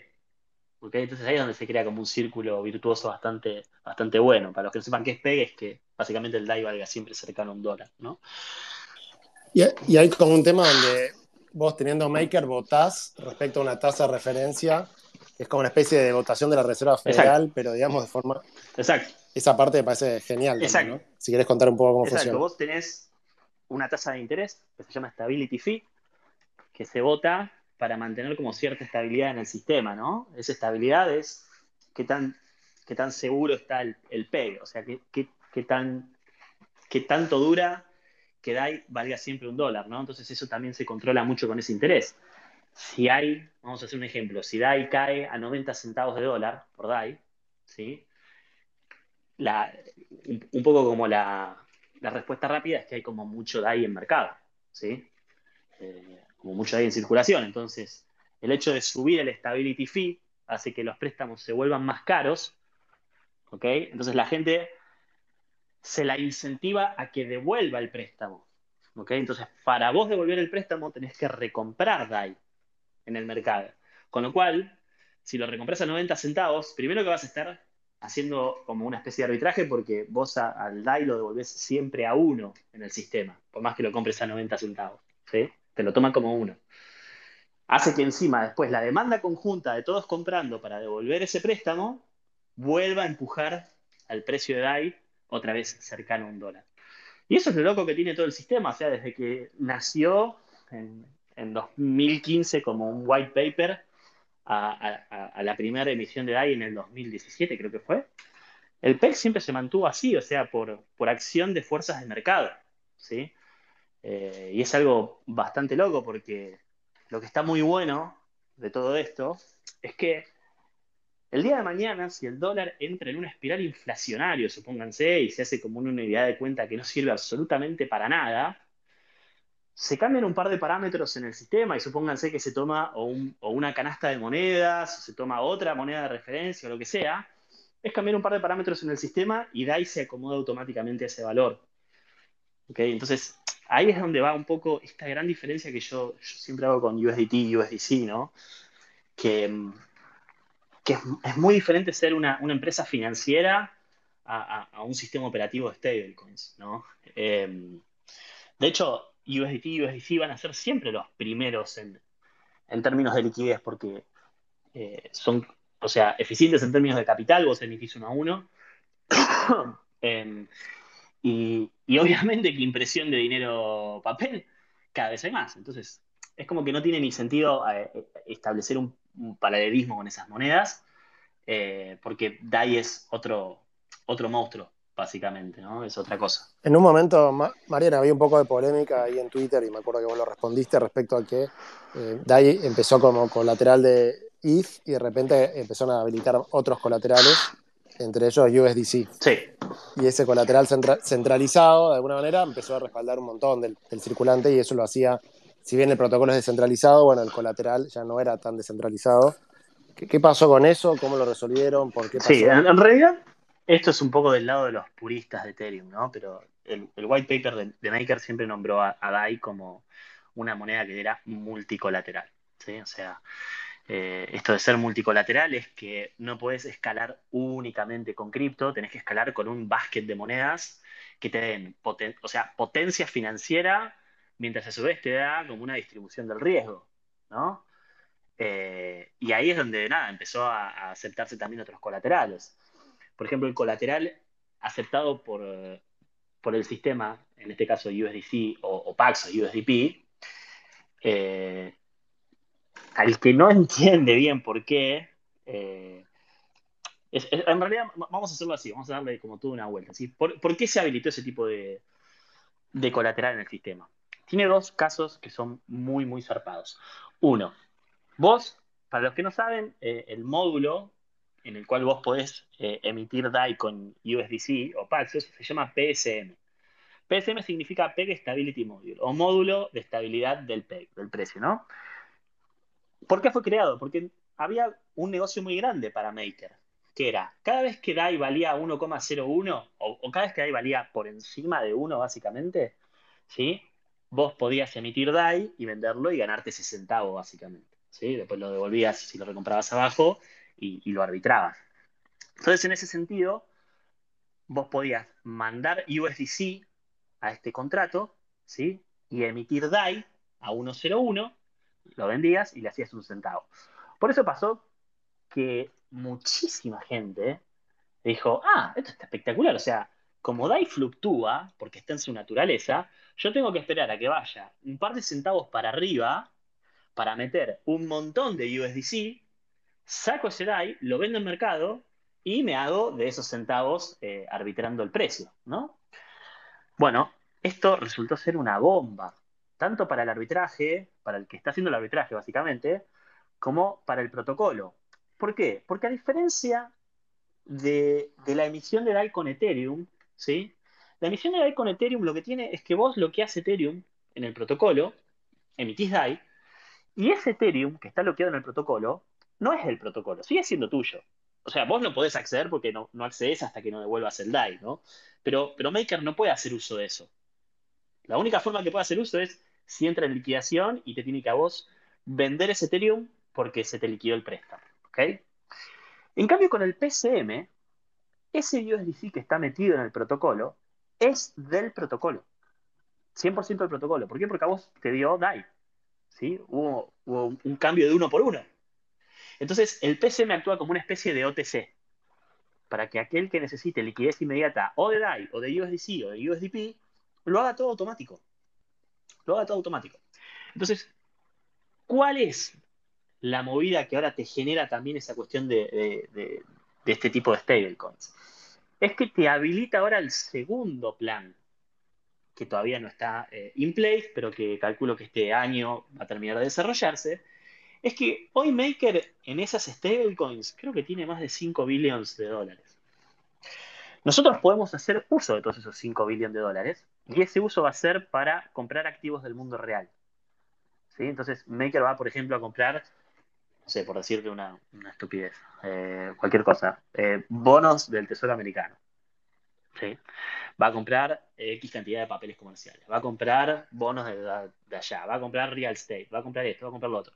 Entonces va diversificando el riesgo mientras mantiene el valor de ese colateral Ah, ah, ahí te interrumpo un segundo. Cuando decís Maker, ¿es una DAO que es un smart contract? ¿Cómo hace un smart contract para comprar un bono del tesoro o lo que sea del mundo Exactamente, bueno. Como así Maker Growth es la empresa encargada de representar al protocolo en la parte estratégica de dirección de producto, de nuevas implementaciones y de firmar en nombre del protocolo, hay, eso se llama Core Unit.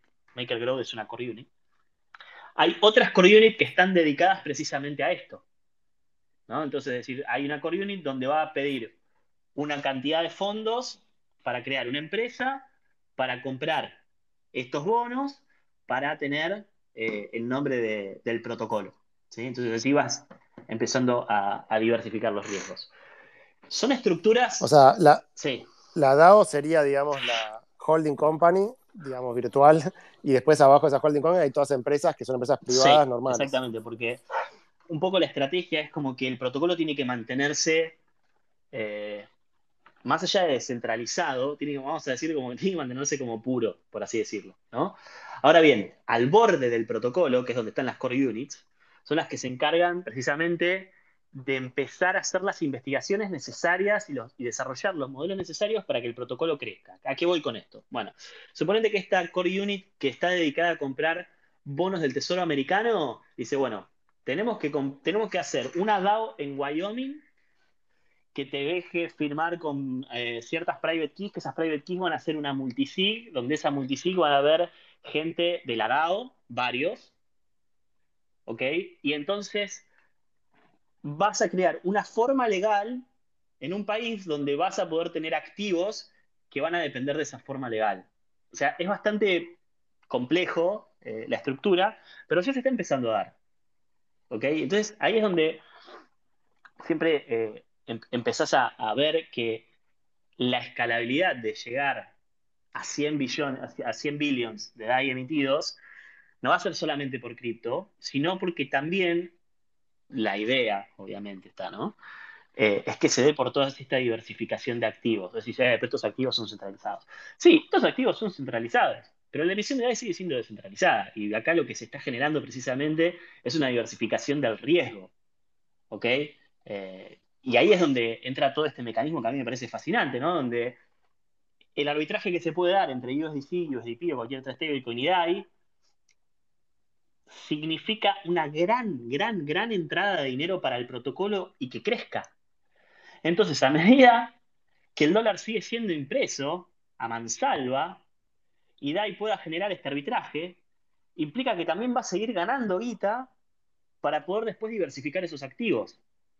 Hay como todo un círculo virtuoso financiero económico muy, muy, muy grande para el protocolo, muy grande, que lo único que falta es que existan jurisdicciones importantes, no cualquier jurisdicción falopa, que habiliten estos productos para que haya un marco jurídico en el cual la DAO pueda tener diferentes activos, ¿no? Eh, y esto es precisamente lo que estamos haciendo con, con Maker Grow, o sea, con, Nadia, una de las estrategias que, nosotros le planteamos a la, a, DAO es decir, mira, hoy hay 100, 100 millones de DAI emitidos cuando, cuando arrancamos lo que era Maker Grow.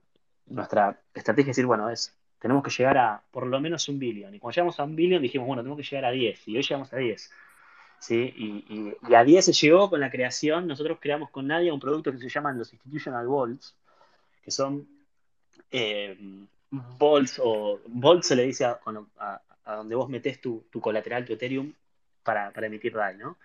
Son vaults que tienen unos parámetros especiales para instituciones que quieran emitir más de 200 millones de DAI. ¿sí? Y la verdad que fue un éxito espectacular, porque saltamos de un billón de DAI en circulación a casi 10 eh, donde casi el, más del 60% de, de, esa, de ese crecimiento estuvo dado por Institutional Vaults. De hecho, Nexo solo, que es una, app, tiene emitidos creo que 1.5 billion de DAI, una cosa así, eso es un, demencial. Eh, y bueno, y ahora estamos también desarrollando todos estos nuevos productos que están también relacionados a cómo crear estructuras legales súper, súper complejas, eh, mientras también hacemos como investigaciones eh, jurídico-legales para, que la DAO pueda empezar a crecer en otros aspectos, ¿no? Así que, nada, un poco también que de hecho, cuando leía lo que, lo que pusieron, de, que decía, no, Marian, el, Messi de DeFi, qué sé yo, siempre me gusta hacer un poco esta, esta aclaración, ¿no? El mundo cripto y el mundo DeFi es como muy, muy, muy, muy amplio. ¿sí? A veces está como esta cuestión de que decir que alguien sabe de DeFi es porque sabe hacer cierta operación con MetaMask, que se apalanca, que hace aquello, que viene acá, que saca una opción de acá, que es esto.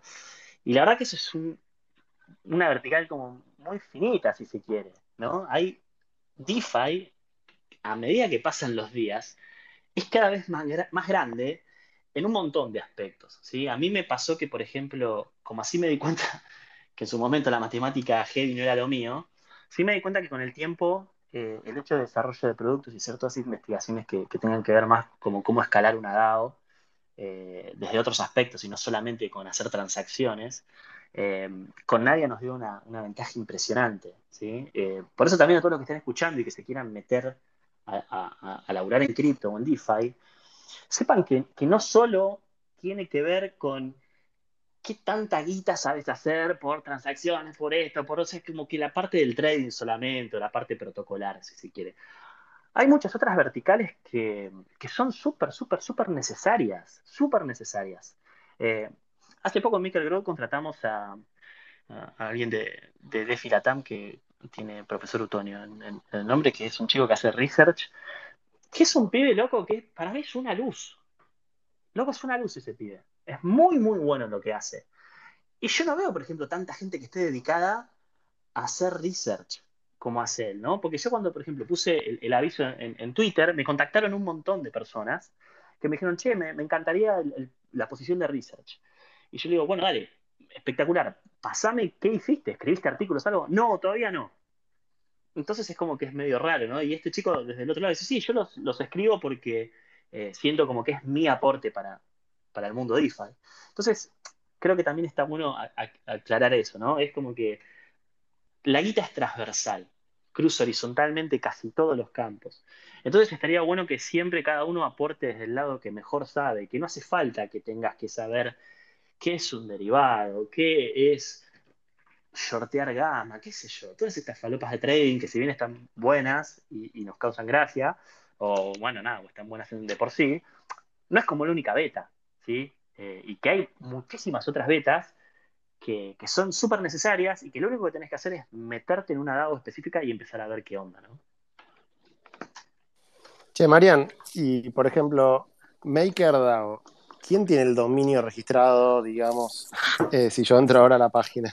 Bien, hay una fundación que se llama la Fundación DAI, que es la fundación que tiene el dominio, perdón, que tiene como eh, el ownership de todos los intangibles de la DAO, o sea, tanto dominios como eh, registros de marca y diferentes cosas.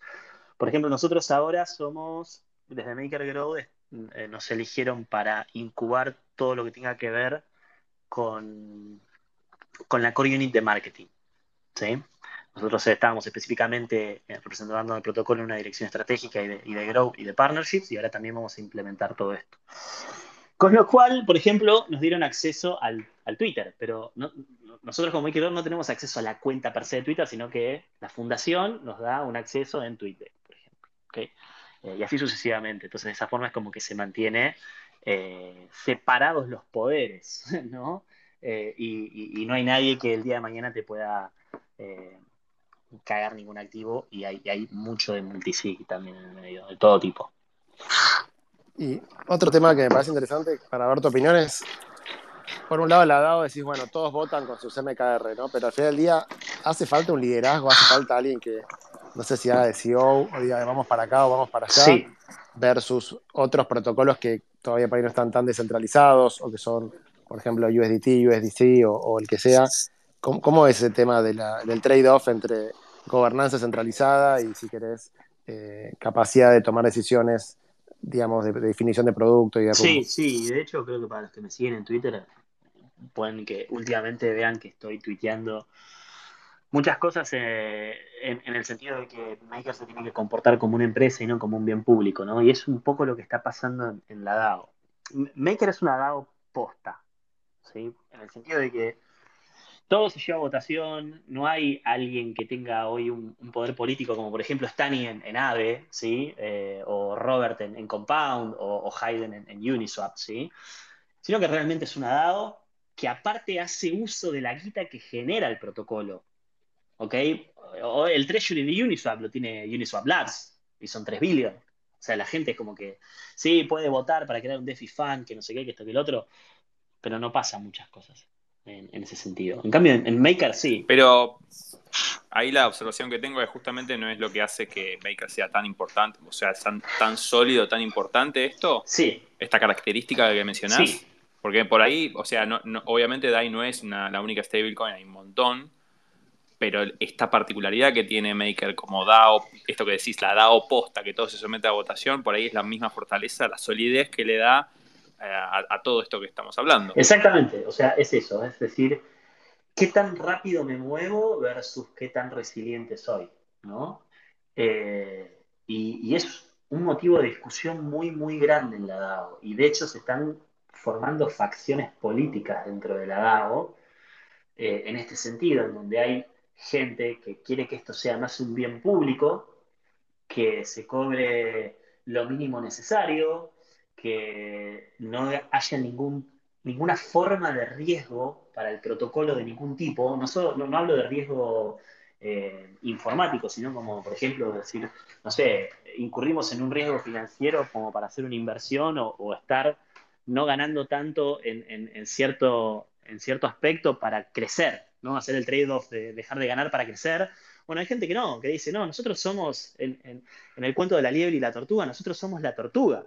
¿Sí? Te dicen eso. Y hay otros que tienen como otro pensamiento, el hecho de decir, a ver, gente, estamos haciendo 132 millones netos al año de ganancia. Netos. Podemos empezar a hacer lo que se nos cante el orto para empezar a crecer rápido. ¿sí? Y bueno, y, hay gente que, está como anti contra esto. Y, al no haber un líder que, diga, bueno, la visión es esta, vamos hacia acá, y, tomamos estos riesgos financieros y, hacemos un merge de este protocolo y hacemos lo otro, lo otro, lo otro, eh, nada, hace que, todo lo que, lo, que pase adelante eh, en, en, la DAO sea como muy, muy político. O sea, yo siempre pongo el mismo, el mismo ejemplo que es por ejemplo, Polygon. ¿sí? Polygon, para los que no saben, es una red como Ethereum, pero a diferencia de Ethereum, tienen un comportamiento, un comportamiento tremendamente agresivo, pero tremendamente agresivo en términos eh, como de compañía, ¿no? Hacen, compran compañías, eh, eh, incurren en, riesgos financieros para seguir creciendo, o sea, y hablas con ellos y tienen como una visión muy, muy clara en lo que quieren hacer, ¿no? Muy, muy clara. Por otro lado, hablas con la Ethereum Foundation y es otra cosa. Yo no digo que uno esté bien y uno esté mal, ¿no? Digo como cuáles son los, los polos opuestos, si se quiere, de, esto.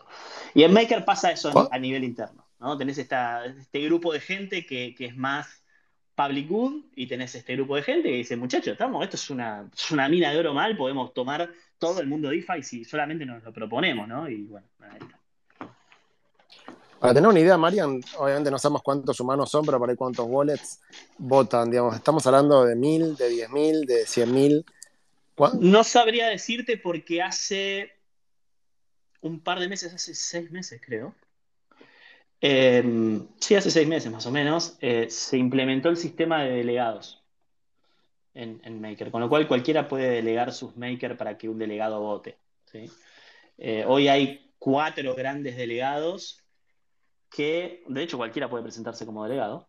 Em, hay cuatro grandes delegados eh, y que cada delegado tiene una, se le dice plataforma. ¿no? Es, esa plataforma es cuál es la visión política que tiene ese delegado dentro de Maker. ¿okay? Entonces tienes un delegado que se llama Frank, eh, que en el foro se llama Elpro, que es eh, una persona que tiene como una visión tratando de mantener el, formato de DAO como que quiere crecer a nivel empresa, ¿no?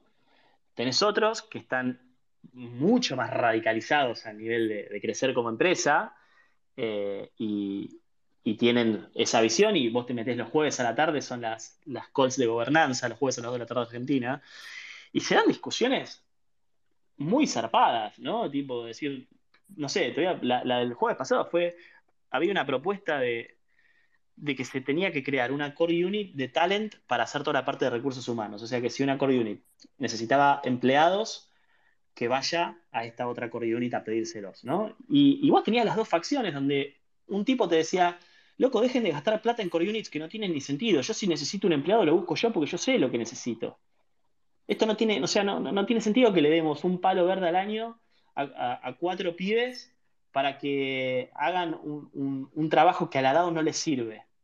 ¿Sí? Porque el, de Product Engineering dice, no, yo, yo tengo mis, propios mis propios parámetros para contratar gente. Nosotros en MakerGrow tenemos nuestros propios parámetros, y así sucesivamente, ¿no? Entonces, tenías el del lado de Public Good que te decía, no, las DAOs son ineficientes, que es cierto. Entonces, siempre es necesario que existan como tareas que hagan overlapping con otras tareas, ¿no? Entonces, es como tu, red de contención va a ser tener una core unit que se dedique a talent en caso que vos no puedas conseguir a nadie. Y el que está muy del lado de que esto tiene que ser super lean y crecer y, que toda la guita se use en costos indirectos, te dice, no, no necesitamos esto. Necesitamos, no sé, ir a comprar tal protocolo y mergearlo con Maker. Y, e ir a tal red, no sé, o deployar en, en Polygon usar, no sé, 50 palos y deployar en Avalanche, ¿ok? Y, se dan mucho, mucho, muchísimo esas discusiones y, cada, vez, cada vez más.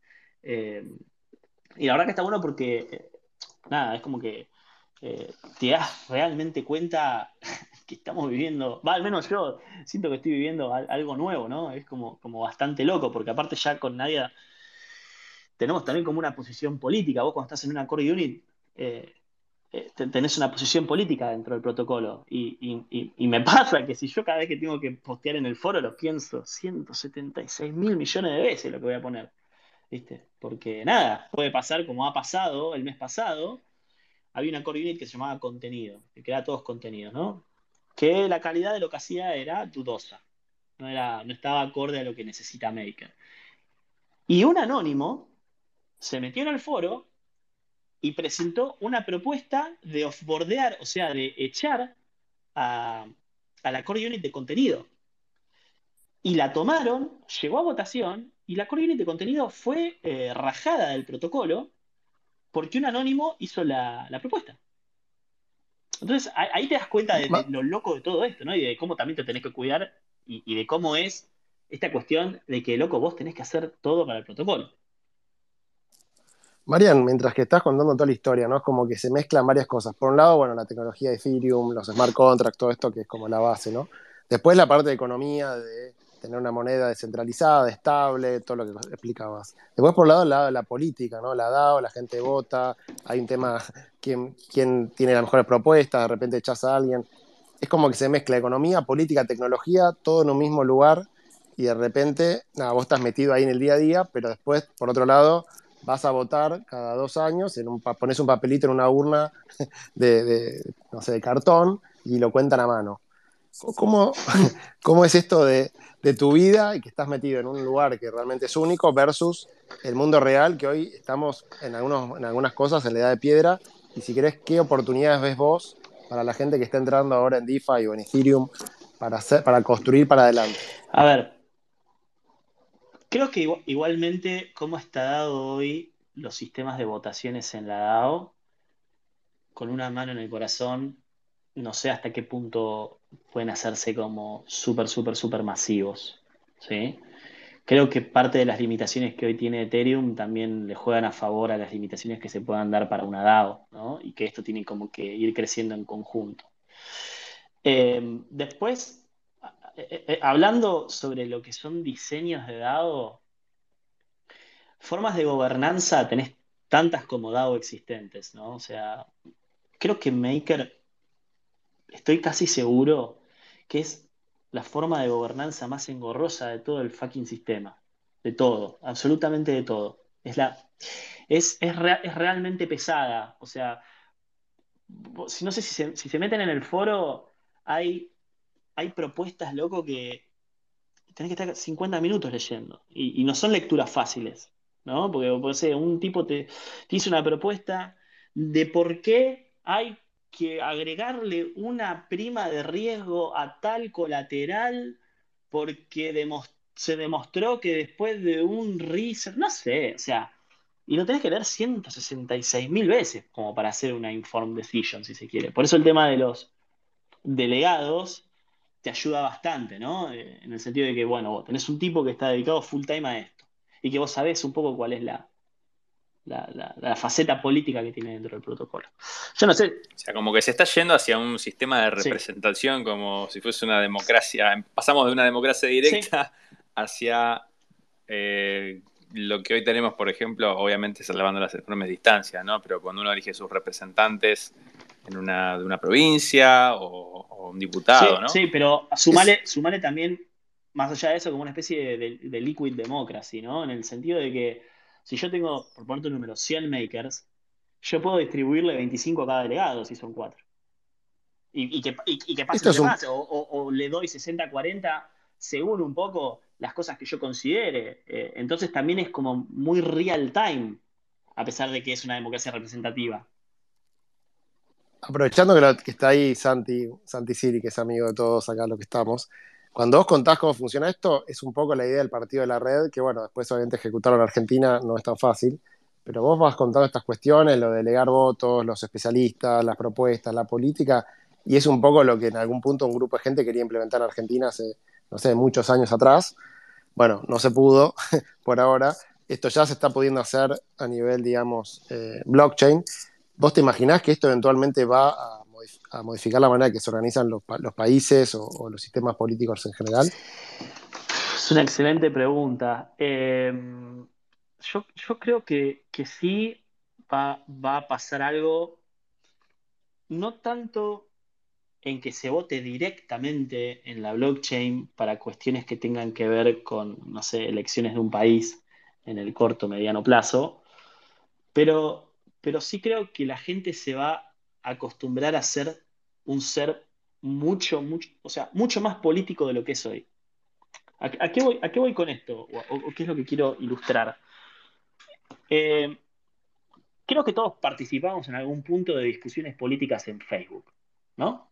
El hecho de decir que te metías a alguien que dice, no sé, viva tal partido político, y abajo era un mar de, respuestas y falopeadas, bueno, o mismo en Twitter, ¿no?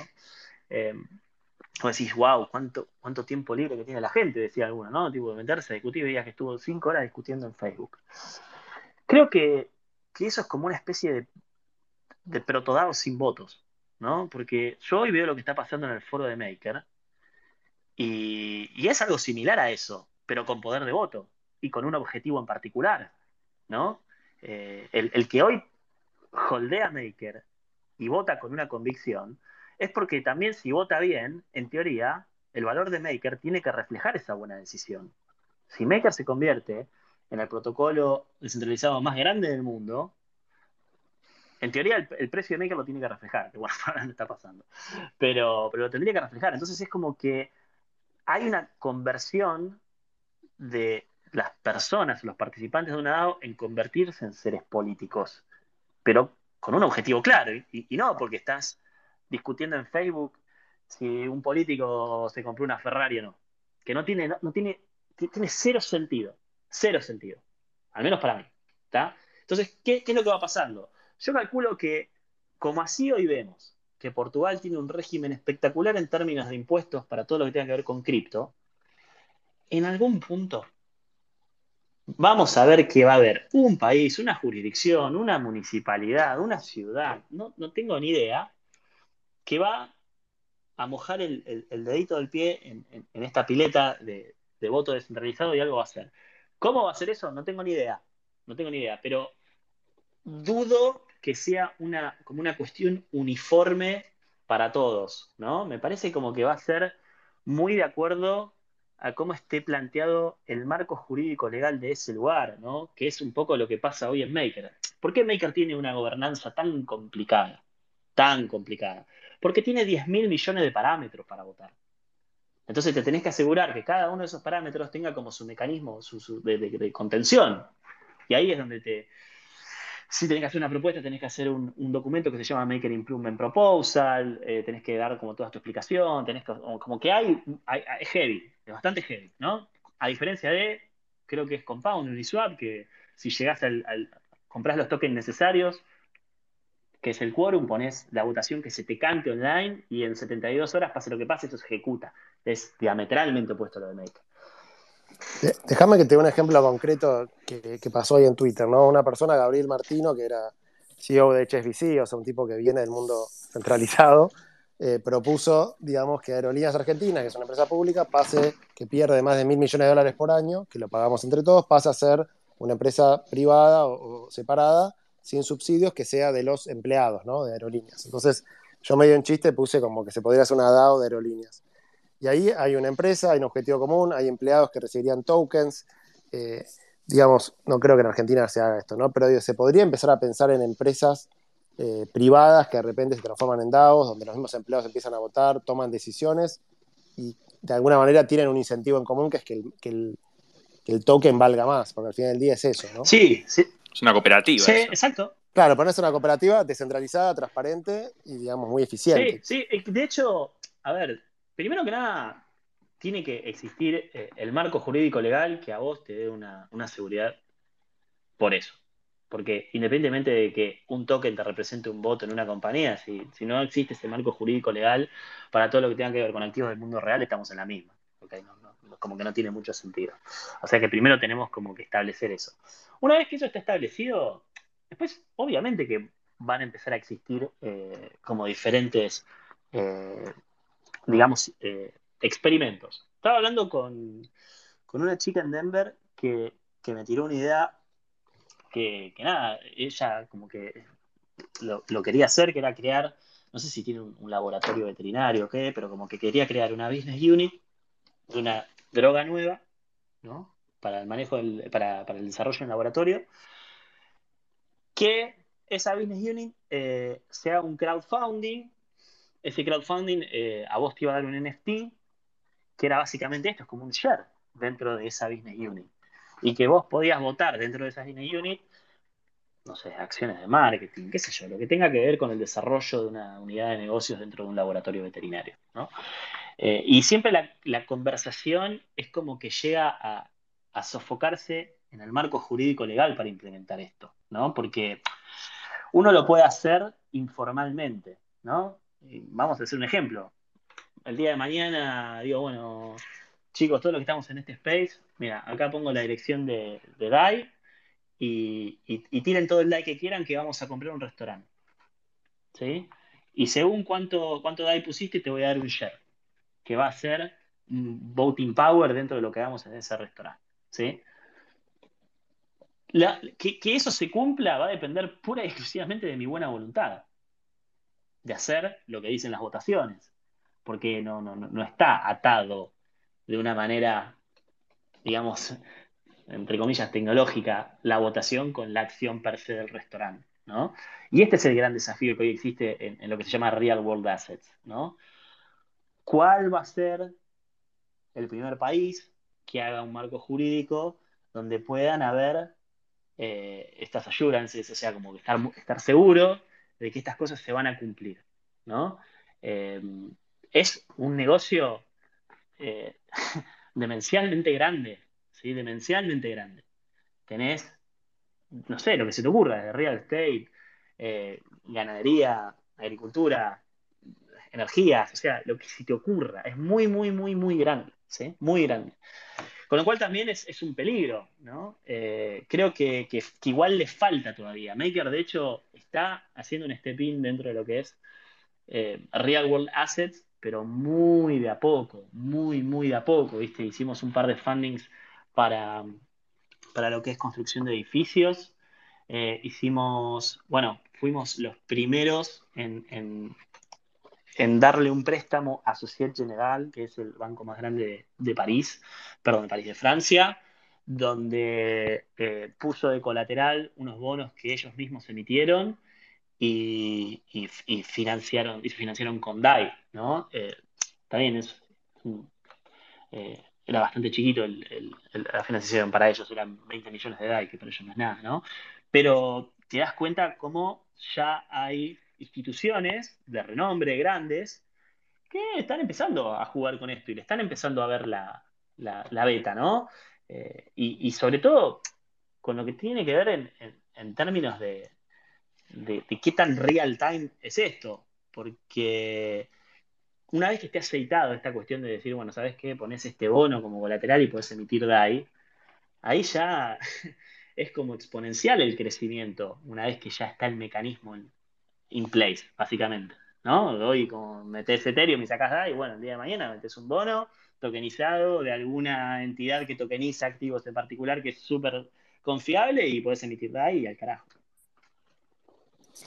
Che, Marian, ya vamos una hora y media de tu tiempo y no queremos abusar tampoco y solamente va a haber preguntas. Te hago la última yo, después está la de la, alguna de Pato y la de rigor que hacemos siempre. Creo que ahora hay dos de rigor. Pero digo, si tuvieses, vos contabas tu historia, que la verdad que no la conocía en detalle, me parece increíble todo lo que hiciste. Si tuvieses de vuelta 22 años, 24 años, eh, algunos años menos de lo que tenés ahora, entras a DeFi, ¿qué harías, digamos, con, o si te, ¿Qué oportunidades ves como para hacer cosas que hasta ahora nadie hizo o qué cosas te parecen interesantes para hacer? Eh, creo que hay, en este momento hace falta, y, cada vez es más evidente y cada vez me, resulta como más sorprendente que pase esto, ¿no? Eh, por, mi trabajo tengo la, suerte de hablar con empresas de todo el mundo eh, que dan servicios al, mundo DeFi y son empresas que valen billions, literal, billions, ¿sí? Y es impresionante que, hay gente que como que no sabe de DeFi. Pero ¿qué significa otra vez? ¿Qué significa saber de DeFi? No, te estoy diciendo que tenés que saber hacer un, trade maravilloso en arbitraje millonario. No, es decir, che, ¿cómo funciona una DAO?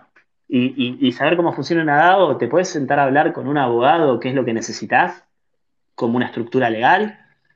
mirá ¿qué o sea, como, no, estoy diciendo que tenés que ser eh, ingeniero nuclear, ¿sí? Eh, no, es decir, mira, me tomé el tiempo de entender qué es una DAO, me tomé el tiempo de entender que en esta jurisdicción está esta, esta, esta regla. Bueno, necesito ahora ir a contactar a, no sé, 10 bufetes de abogados a que me den una solución para armar este, eh, esta estructura. Y hay gente que no lo sabe hacer. Y se lo planteas por ahí a empresas que valen un montón que están dentro del mundo DeFi, que dan servicios, y cuando vos le explicás, no, mirá, Maker no te puede firmar nada, somos una DAO. ¿Cómo que es una DAO? Sí. Ah, no sabía que era una DAO. ¿Pero qué? Entonces, entonces es como que es, bastante loco, parece como hasta estúpido lo que estoy diciendo, pero, pero pasa. Nosotros, por ejemplo, ya es un meme dentro de Maker Growth. Tuvimos, no, no te jodo, ¿eh? Creo que hemos tenido más de 10 reuniones, algunas de más de una hora, con empresas OTC cripto que prestan billions para explicar cómo funcionaba DAI, la emisión de DAI. Y, no lo entendían. Loco, no lo entendían. Y, te lo juro, ya llegaba, un, momento que, o sea, yo me, quería arrancar los pelos. Ya no sabía qué analogía meterle a un tipo que tenía 20 años de trading de, background, SEO de esto, SEO de aquello, que no sé qué, que pin, que pan. Y no lo entendía, y no lo entendía, no lo entendía. Es que eh, por ahí el problema viene de ese lado. Bueno. Justamente que tiene 20 años de trading, 20 años de, del mundo de las finanzas tradicionales, que sacarlo de ese marco teórico es muy difícil y tratar de meterlo en algo completamente nuevo. Por eso hay tanto pibe ahora, hay tantos pibas que lo captan mucho más fácil porque por ahí no vienen con esos prejuicios o con eh, nada, la, experiencia también pesa.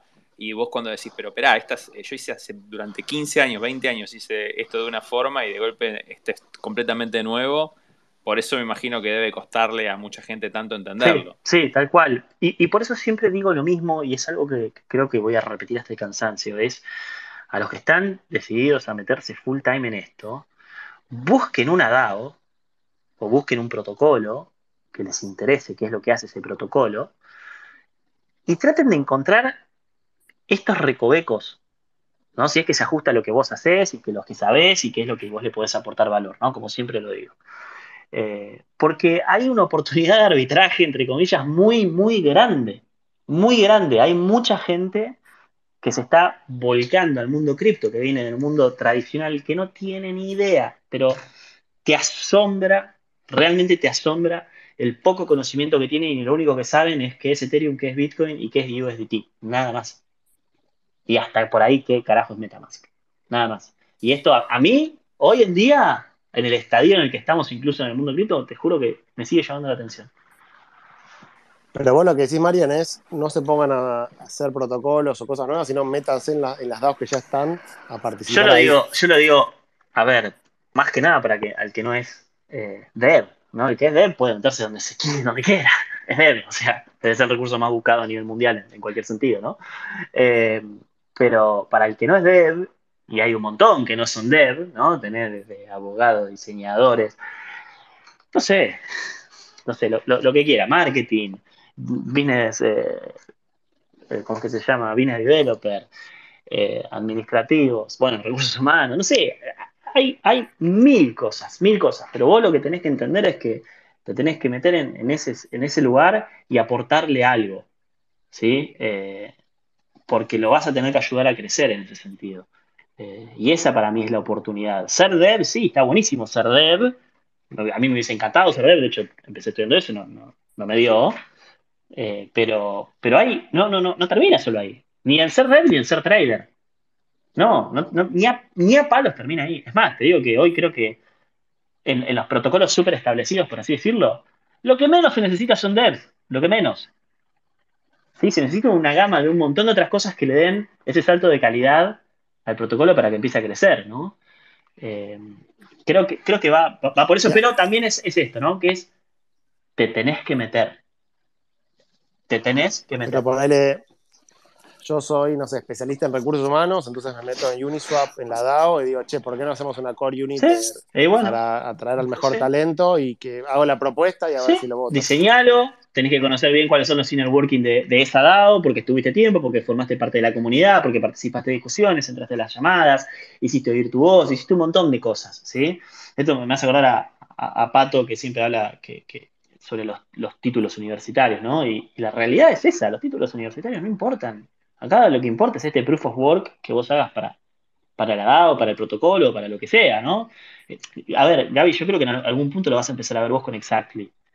Una vez que estén eh, live y tengan su foro, vas a ver que, van a empezar a, emerger, entre comillas, personajes, no lo digo en términos peyorativos, sino como que lo digo como entidades, que vos los vas a empezar a, conocer y, a, ver en el día a día y que te van a, alguno te va a sorprender, te va a decir, che, mirá este la que tiró, mirá qué copado, ¿sí? Qué, qué, buena idea, o qué buena recomendación, o qué buena cosa. Eh, y, así es como va eh, emergiendo eh, esa, esa, core community, ¿no? Y, que vas sacando talentos, se va desarrollando el protocolo y va haciendo un, montón de cosas, ¿no? Perdón, quiero hacer una, breve comentario. ¿Puede ser que Gap te acaban de dar el verified? Me apareces verificado. Oh. Hice, una, hice una jugada de pizarrón hace un rato. Muy bien. Bueno, felicitaciones. Quiero ser el primero en felicitarte por tener la cuenta verificada. Ahora sí. No, no, lo que le decía Mariano el otro día, bueno, estaba en el Discord de Exactly, que la verdad que es un embole porque todavía no lanzamos, entonces mucho no hay para contar. Y me di cuenta que hay una persona que, que bueno, que no sé quién es, que en el, en el Discord de Exactly se la pasa respondiendo preguntas, pero no es nadie de Exactly, y yo tampoco ah, sé quién es. Y, responde bastante bien dentro de todo, porque manda el link, viste, con la respuesta, y la verdad que después le, mandé un mensaje por Discord y le digo, te agradezco un montón por lo que estás haciendo, porque la verdad que está buenísimo, y la verdad que me, dio una felicidad enorme, nada, encontrarme con esta persona que no sé quién es, y que haga el laburo que está haciendo, cuando ni siquiera hay un producto hoy visible, no hay un token, no hay nada, así que no me quiero imaginar si lo que uno hace eventualmente funciona como lo que es DAI eh, o Maker eh, la oportunidad que hay, ¿no? Así. Así que espectacular. Che, Pato, bueno, vamos con las preguntas de rigor y las preguntas del público, que ya estamos Sí. pasado horario.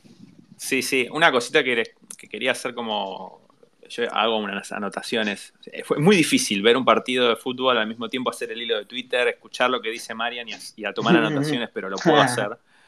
Pero no, lo que quería comentar más que nada para, para lo que están escuchando es, sigan, digamos, Marian está dando una recomendación de carrera para meterse en el mundo de DeFi barra cripto y sigan el- el- los steps que él dio, que él hizo. O sea, no, no está diciendo métanse en una DAO, métanse en, una, en un protocolo eh, sin saber, porque si se fijan en la, si escuchan esto de nuevo, eh, cuando lo subamos a, a- a Spotify, él hizo exactamente eso. O sea, después de estudiar cocina, hacer el viaje a España, volver, meterse en farma, estuvo metiéndose en videojuegos, etcétera, etcétera, llega un punto donde dice, bueno, largo todo, y la primera escuela que tuvo fue Claro.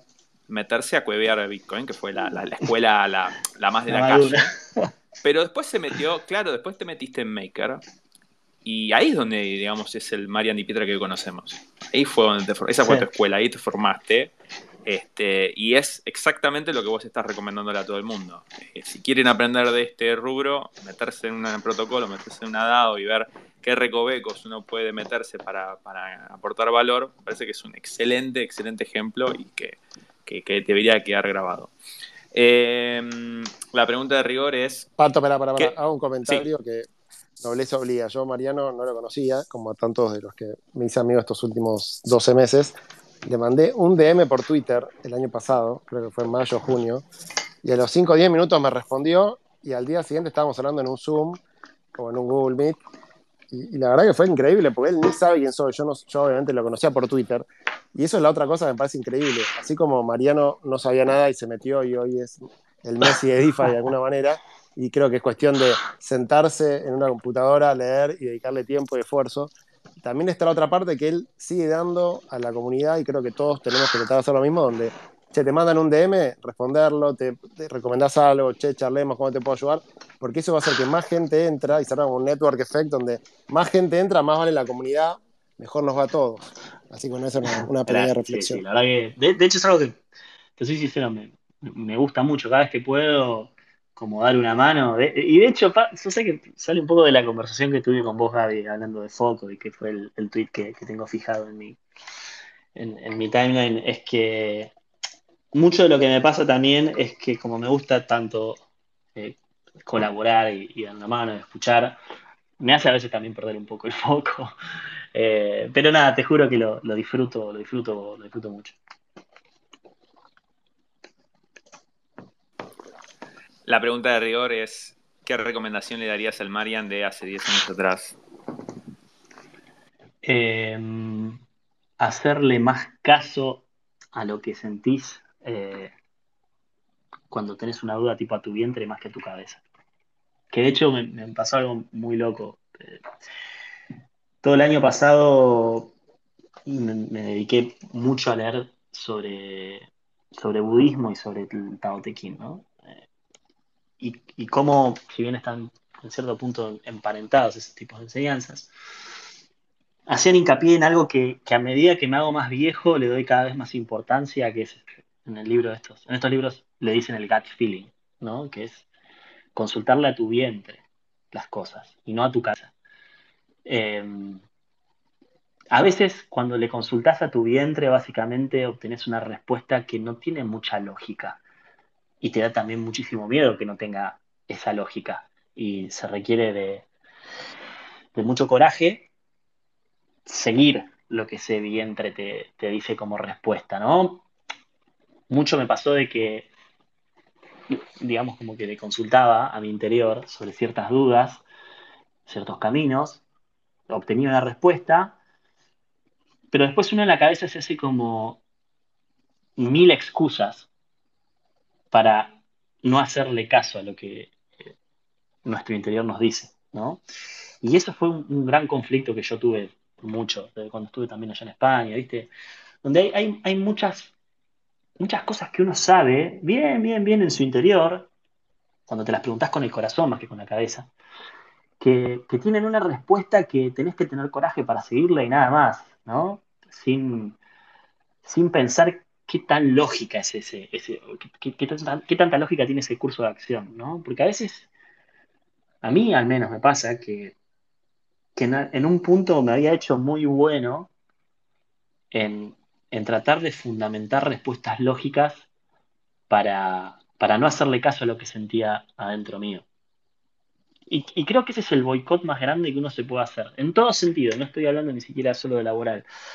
Más como una cuestión de vida. A mí me pasa que yo tengo un, tema muy grande con, como, con el desarrollo personal. Eh, me gusta mucho hablar sobre budismo. Eh, y, lo, considero como, como que tiene enseñanzas muy copadas. Y el tema del ego es algo como que siempre lo, lo, trato de chequear, ¿no? Si lo que estoy haciendo lo estoy haciendo porque es una, caricia para el ego o, lo estoy haciendo porque realmente siento que es algo que lo llevo adentro, ¿no? Eh, y, me pasa que es hasta el día de hoy que tengo ciertos conflictos, ¿no? De decir, che, bueno, pero esto lo estoy haciendo porque, porque es un ego check o esto lo estoy haciendo porque realmente me gusta, ¿no? Eh, entonces, parte de ahí el hecho de que si yo me encuentro conmigo mismo hace 10 años, eh, le diría que tenga pelotas para tomar las decisiones que salen de como de tu pecho más que de tu cabeza, que al principio te van a parecer ilógicas, que no van a tener ningún sentido, pero que en un punto, y creo que esto es lo más loco de todos, en un punto llegás a hilvanar un hilo a través de todas esas decisiones y tienen un sentido en tu vida que eso me, pasa y, al día de hoy me parece como que es muy loco. Cuando hilvanás ese hilo decís, ah, mira, entonces esto fue por esto, por esto, por esto, por esto, y llegás a, lo que por ahí te hace feliz hoy, y, en ese momento no tenía ningún sentido esa decisión, nada, cero, cero sentido. Me parece que esa es la, recomendación que le daría. Eso, eso es connecting the dots, ¿no? Está en el discurso de, Stanford de Steve Jobs, tal cual. Exactamente algo, algo similar a eso. Pero siempre seguir, al menos como preguntarle a tu interior, ¿no? Eh, más que a tu cabeza. Excelente. Bueno, ¿y algún libro que quieras recomendar acá a la gente? Eh, algún libro. Eh, de, en cuestiones más personales, me gustó mucho el Tao Te de la OCE, que leí el año pasado. me pareció me pareció como muy reconfortante en, las cosas que se pensaban en esa época y cómo hoy uno las puede llevar también a lo que hace en el día a día. Eh, me parece como muy, muy noble, por así decirlo. Eh, otro es también, creo que la traducción es como un hombre piensa, se llama As a Man, As, a Man Thinker, eh, que es de un filósofo que realmente te dice que, como que, no sé si el secreto de la vida, pero como decir, mirá, sos lo que pensás. Si vos pensás mal de vos y pensás mal de todos y pensás mal de la vida, eh, vas, a, vas, a, traer eso. Tu vida va a ser eso, ¿no? Eh, y, es bastante cortito el libro, pero es, muy, muy elocuente. Y después otro que, otro que realmente me parece espectacular, espectacular. Creo que es hasta uno de los mejores libros que leí en mi vida, que es mm, eh, Man's Search for a Meaning, o el, hombre en busca de un significado de, de Víctor Frankel. que yo creo que hasta el día de hoy no me encontré con un libro así. Eh, y habla de, esta persona que, vive en los campos de concentración de Auschwitz. ¿Y cuál es el método que desarrolla para seguir día a día? ¿no? Eh, que él lo, llama logoterapia. Eh, es todo una corriente, creo que es una corriente psicoanalítica, eh, en donde que está muy, muy relacionada con el estoicismo, ¿no? En donde vos tenés que encontrar esa manera de llevar adelante tu vida independientemente de las cosas que te pasen, porque la respuesta a las cosas que te pasan es lo único que está enteramente a tu disposición en esta vida, ¿no? O sea, es como que vos no te puedes quejar de que te pasen problemas, ¿sí? Vos lo que tenés que hacer es decidir cómo ese problema te va a afectar o no, ¿sí? O sea, es como que es, es, tu, último campo de batalla, por así decirlo. Em, y me pareció, me pareció un libro espectacular y creo que está muy emparentado con lo que me pasó a mí en España, ¿no? Tipo de cómo encontrar en el día a día eh, esa, esa, lucha, seguir, seguir, seguir, seguir y, encontrar en, en, algo de lo que hacía en el día algo que me guste, ¿no? Y, poder continuar. Estaba acá viendo un poco eh, los comentarios en Twitter y veo un tweet acá que me encantó, lo puse, lo dejé piñado que dice, entré a aprender sobre DeFi y terminé replanteándome la vida, Rafa Cabrera. Así que, muy bien. Bueno, vamos a abrir mic a la gente que tenga ganas de hacer alguna preguntita. Lo que sí les pido, eh, seamos breves. Eh, por favor, no hablemos de Racing River, que es un desastre, por lo menos para los que somos de Racing. Así que nada, eh, dejo el mic abierto para que tenga ganas de, hacer alguna pregunta. Lo que tienen que hacer es clic donde dice solicitar hablar y ahí Pato los, los habilita. Mientras esperamos que alguien rompa el hielo, eh, hoy estuve charlando un poquito con, con Lalo Zanoni, un periodista, eh, y él, digamos, hacía como una, un comentario respecto a qué bueno que tenemos organizaciones centralizadas como los bancos centrales y, bueno, la Unión Europea, que por todo lo que está pasando ahora en Rusia, perdón, en Ucrania, que está siendo invadida por Rusia, le sacaron el acceso a, Swift. Y se me, ocurrió que hubiera sido mucho más ágil para mí y mucho menos complicado si hubiera sido una DAO que tuviera que tomar la decisión de quitar a, Rusia de, este de este Swift. Em, y bueno, estuvimos echando un poquito y al final no, quedamos en nada, pero ¿cuál es tu opinión respecto de, respecto a esto? Que creo que creo que se está dando eh, una cuestión que la ubicuidad de, las comunicaciones que tenemos hoy, ¿no? Eh, hacen que se genere una especie de consciente colectivo muchísimo más rápido que antes. Muchísimo más rápido. Desde el lado de lo que, por ejemplo, hizo eh, Elon Musk con, lo de Starlink, hasta, no sé, discusiones de este estilo, ¿no? decir, che, bueno, ¿cómo podemos organizarnos para, para X cosa. ¿sí? Creo que todas esas cuestiones son como, como una forma de, práctica de ser seres políticos, como decía antes. ¿no? Em, y, que, y que nos van a dar, sin, sin darnos cuenta por ahí ahora, toda, todo este entrenamiento para que cuando exista algo que sí sea como más masivo, que esté más organizado, ¿no? Para, ejecutar este tipo de cosas, si es que en algún momento pasa, es como que ya, ya estemos entrenados, ¿no? Lo, veo mucho por ahí. A mí me, parece que, hoy lo que, lo que pasa con las comunicaciones en ese sentido es, es como una forma de, de entrenamiento para, este tipo de, de, decisiones que después también tenés, tenés gente que sabe también cómo moldear mucho eso, ¿no? Cómo hacer uso y abuso de esas comunicaciones para, para poner un, o instalar una opinión, un tema o lo que sea, y que después creo que va a estar en cada uno ver cómo generas esa, esa inmunidad a medida de que también participás de eso, ¿no? Creo que, es bastante, bastante loco lo que se genera en ese sentido.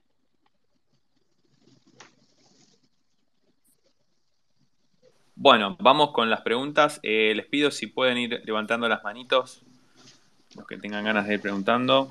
Eh, arranco, creo que Pablo, Pablo Salas fue el primero en entrar, me parece. Dale, Pablo. Hola chicos, ¿cómo va? Eh, primero de todo, gracias a Mariano. Yo soy español, vine en finales del 19 aquí a Argentina y a la primera persona que empecé a seguir en Twitter Argentina fue a Mariano y desde entonces estoy totalmente metido todo el mundo de cripto y demás. Entonces, Gracias por todo. Me acuerdo que durante la pandemia empezamos a hacer el grupo de DAI y de DeFi para hacer una DAO para más de tema de solidaridad y demás, que al final, porque todo el mundo que estaba involucrado estaba hasta arriba del laburo, no, no salió. Y hace poco te escribí porque te vi que estás armando algo con Santi Marateana. Quería saber cómo va eso, cómo viene y nada. Gracias por todo. Pablo, querido, uno de los OGs de la comunidad de DAI acá en Latinoamérica. Sí, es cierto. Bueno, para los que no saben lo que, lo que hoy está haciendo Maratea, eh, obviamente con el empuje que tiene Santi, eh, nosotros quisimos hacer algo desde DAI Latam hace muchísimo tiempo, pero bueno, nada, eh, por diferentes cuestiones no, no, pudimos llevarlo a cabo, pero sí tuvimos community calls, o sea, charlamos como varias cosas, ¿no? Em, con lo de Santi, la verdad que va muy bien. Estamos ahora como en una fase de diseño y, es un desafío hermoso, pero también eh, hay como que hacer ciertas salvedades, ¿no? Santi, por ejemplo, hablando con él, nos pidió como que eh, él quiere sí o sí mantener esta dinámica que es él, Instagram y Mercado Pago, ¿no? O sea, es como que esa dinámica es la que precisamente hace que sea todo tan masivo. Eh, entonces, lo que estamos diseñando, que bueno, está Gami de Cafecito, Seba de lo que era Vox, eh, em, Jumpers de, Media y, bueno, nada, mucha más gente, está Tutem, eh, Feli de Maker hay, hay, varios, perdón si me estoy olvidando de, alguno en este momento. Em, estamos diseñando una especie de, de, protodao 2.0, ¿sí? no sé no se asusten, no, se depriman, eh, pero no va a ser descentralizado en un primer momento, ni va a tener cripto en un primer momento, sobre todo también por todo lo que está pasando a nivel de la falopeada esta de Sode Cash, Coin y todas estas mangas de, malnacidos. Eh, con lo cual, un poco la estrategia detrás de todo esto, que hablábamos con, con Mati y con, y con Santi, es decir, bueno, vamos a crear un producto en donde la gente va a jugar a, una DAO, ¿no? Va a jugar a una DAO, en donde va a poder donar, va a haber un financial dashboard, van a haber votos, van a haber un, discurso, o sea, va a haber todo lo que tiene una DAO, pero no, no van a haber private keys en ningún lado, ¿sí? De hecho, hablaba con, con, eh, con Sergito de, Defiant, que me está tirando un par de ideas con su wallet, que esto que el otro, y, y yo dije, mira, lamentablemente no, no, no, no van a haber private keys de por medio para esto, ¿sí? Eh, es por ahora. Pero, pero, la idea es sí hacer una transición de este producto, una vez que esté live, hacia una entidad descentralizada, ¿sí? Y eso es lo que estamos ahí terminando de diseñar, ¿no?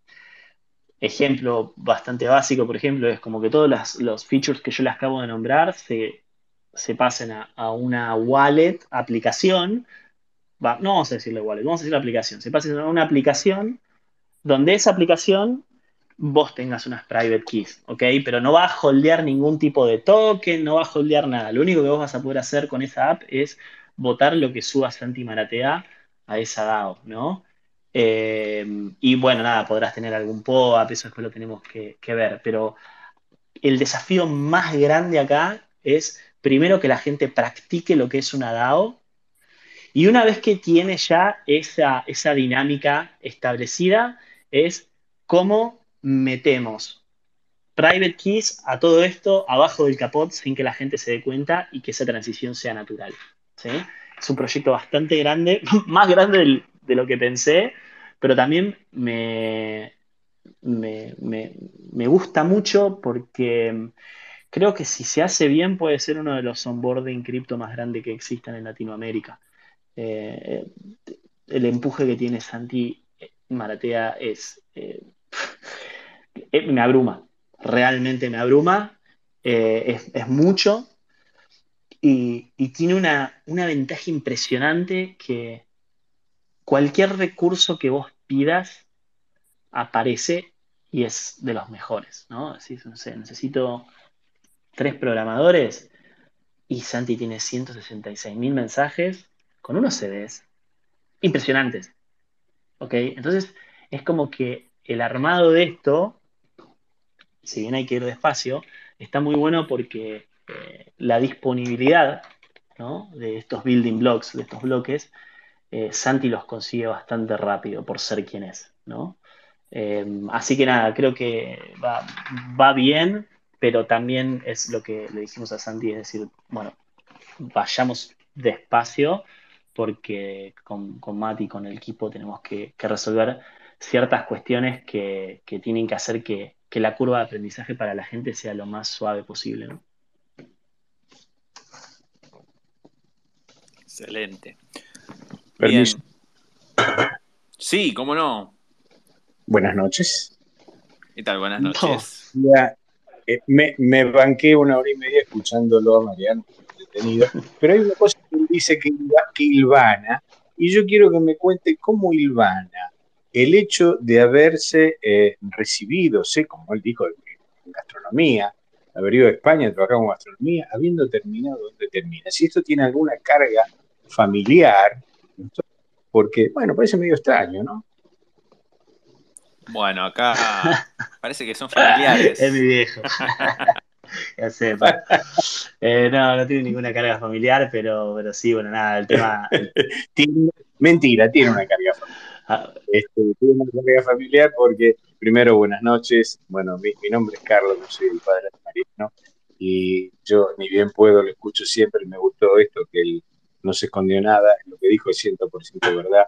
Mariano es eso. Mariano es es un vidrio transparente en ese sentido, este, algo que por supuesto que me enorgullece mucho y me enorgullece lo que ha construido y me, enorgullece de lo que se ha rodeado, que son ustedes. A todos a los cuales les digo buenas noches. Este, Mariano ha, heredado un poquito el gusto de la gastronomía porque tanto él como yo somos dos, somos tres internacionales, nada que ver con lo que después terminamos haciendo, si bien yo ya era profesional de la medicina antes, lo único que a lo mejor ha podido heredar algo es el tema de estadística, porque es una función y una especialidad que mucho en esta Simplemente esto para dar una, una, simpatía, saludarlos a todos. Yo a mi hijo a veces este, para escucharlo tengo que meterme en, alguno, en, en, alguna de estas llamadas, este, escucharlo y les mando a todos un, cordial saludo y a mi hijo un beso Muchas gracias por la intervención. Un grande, un orgullo, ¿eh? Como padre tener a Marian como Sí, sí, sí. Eh, han pasado cosas raras en estos spaces, pero creo que es la primera vez que entró el, padre de un invitado para, para Está muy, muy bien, muy bien. Bueno, ah, perdón, lo tenía. Mis disculpas. ¿eh? No, para nada. Todo lo contrario, va a quedar, va a quedar en los anales de la historia de este space. Bien, eh, Franco, Adelante. Bueno, ¿cómo va? Soy Franco de Rosario y bueno, cada vez que puedo escuchar a Marian lo, intento hacer porque creo que es el, comunicador, aparte de todo lo que sabes, el comunicador más claro de, de lo que es este mundo, por lo menos en Argentina o de habla hispana.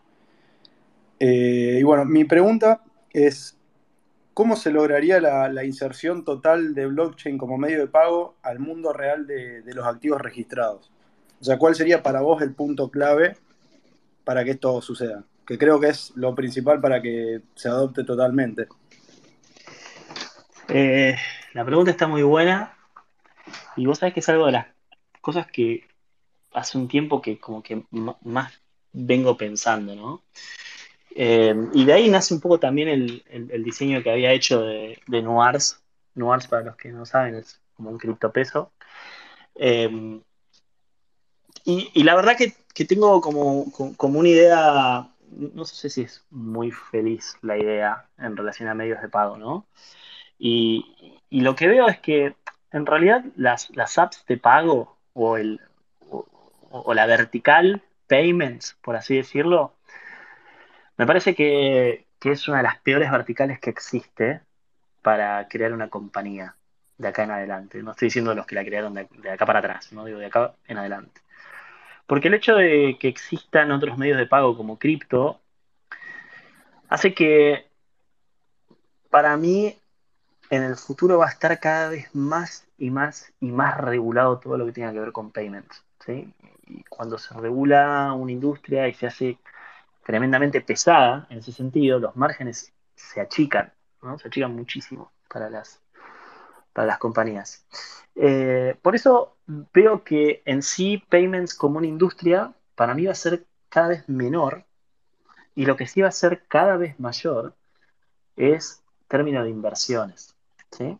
Por eso es, clásico hoy ver que hay muchas personas que usan o tienen aplicaciones de payments, no por el payment en particular, sino porque tienen algún buen instrumento de inversión en el medio. ¿sí? Porque eso hace que se junte precisamente no solo usuarios, sino también capital dentro de esa aplicación. Eso por un lado. como, como, segundo, como segundo efecto, eh, creo que cripto es una mejor forma de dinero que el dinero fiat, que el dinero papel, que es el dinero que se usa para, para payments. Con lo cual, me parece que a la larga eh, va a haber como un goteo, ¿sí? O sea, va a haber un traspaso de, guita que está en, aplicaciones de payments a aplicaciones que te den inversiones cripto, ¿sí? ¿Por qué? Porque tienen muchísimo mejor retorno, son más seguras, tienen como una, un sinfín de ventajas en relación a las de payments, ¿no? Y que las de payments van a ser solamente estas cuestiones en donde, mira, ¿sabes qué? Le voy a pasar los, pesos que necesite para pagar esto y listo. O sea, va, a quedar como, como, algo muy, muy finito, por así decirlo, ¿no? Eh, por eso, a ver, independientemente de que Mercado Pago es un monstruo, por ejemplo, se movió muy rápido para meter, aunque sea eh, esa forma de cripto dentro de lo que fue Mercado Pago Brasil, que si bien está bien, es cripto, no lo puedes sacar, no puedes hacer nada, porque para ellos también eh, poner transferencias cripto implica que haya mucha gente que saque el capital de su aplicación. Y esto es un poco ¿no? la, pelea que hoy tienen todas las wallets, es decir, bueno, ¿cuánta gente hago que, que, me deposite la guita en mi aplicación, ¿no? Y, mucho de esa pelea se va a dar en cuanto vos das de retorno. ¿sí? Bueno, en Argentina lo estamos viendo con, por ejemplo, la guerra que hay de cashbacks de diferentes wallets, que me parece espectacular, espectacular. Eh, después la guerra se va a estar dando también en, términos de inversiones. Eh, cripto, eh, cuánto de retorno. Y lo que menos va a ser los payments. Lo que menos, porque sí, con que te acepte uno payment, la realidad es que vos en economía tenés una ley que se llama la ley de Gresham.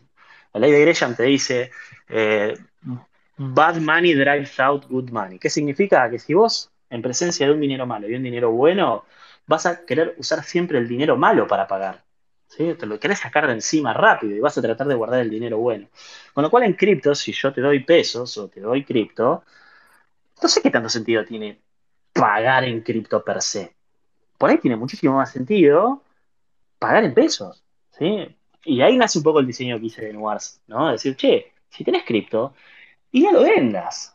Saca un préstamo contra Nuars, ese Nuars, cambialo a pesos y, y paga con esos pesos. Y, y chao, ¿sí? O sea, no sé si acá quien se, acuerda de los patacones, el ECOP y toda esa porquería que tuvimos hace un tiempo. Eh, la gente se guardaba los pesos. Mirá, mirá qué mal que tenemos que estar para que la gente se guarde los pesos y, quiera usar los, los patacones, ¿no? Porque eran cualquier cosa. Pero va, va por ahí. Creo que, que, Payments no solo me parece aburrido como vertical, sino como que no le veo mucho futuro si solamente se queda en Payment. Perfecto, sí, se, entendió clarísimo. Excelente.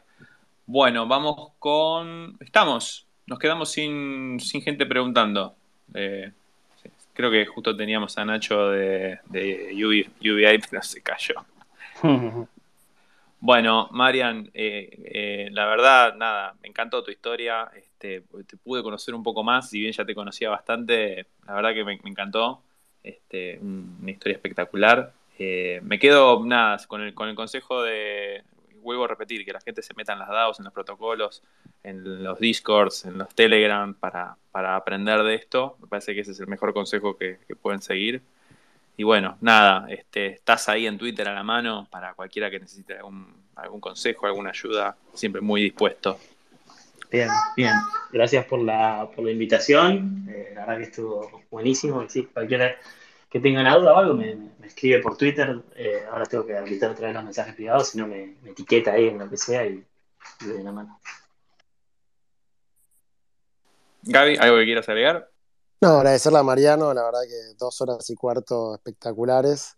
Eh, nada, siempre aprendemos algo en los Spaces y en el de hoy particularmente, nada, conocimos toda la historia de Mariano que generalmente no se cuenta y me parece que, está espectacular. Conocimos al papá de Mariano, que no es poca cosa también, que verificó que, es cierto lo que contó. Y te, como decís vos, el ejemplo de meterse en la comunidad, por más que no seas dev, me parece que es espectacular y muy poca gente lo dice. Y es tan fácil como entrar a un Discord y dedicarle un poco de tiempo a lo que realmente te interese. Así que nada, me voy súper contento y gracias Mariano por el tiempo. Nos vemos en el próximo asado. Dale, abrazo a todos. Muchas gracias. Gracias. Chao, chao. Chao, chao.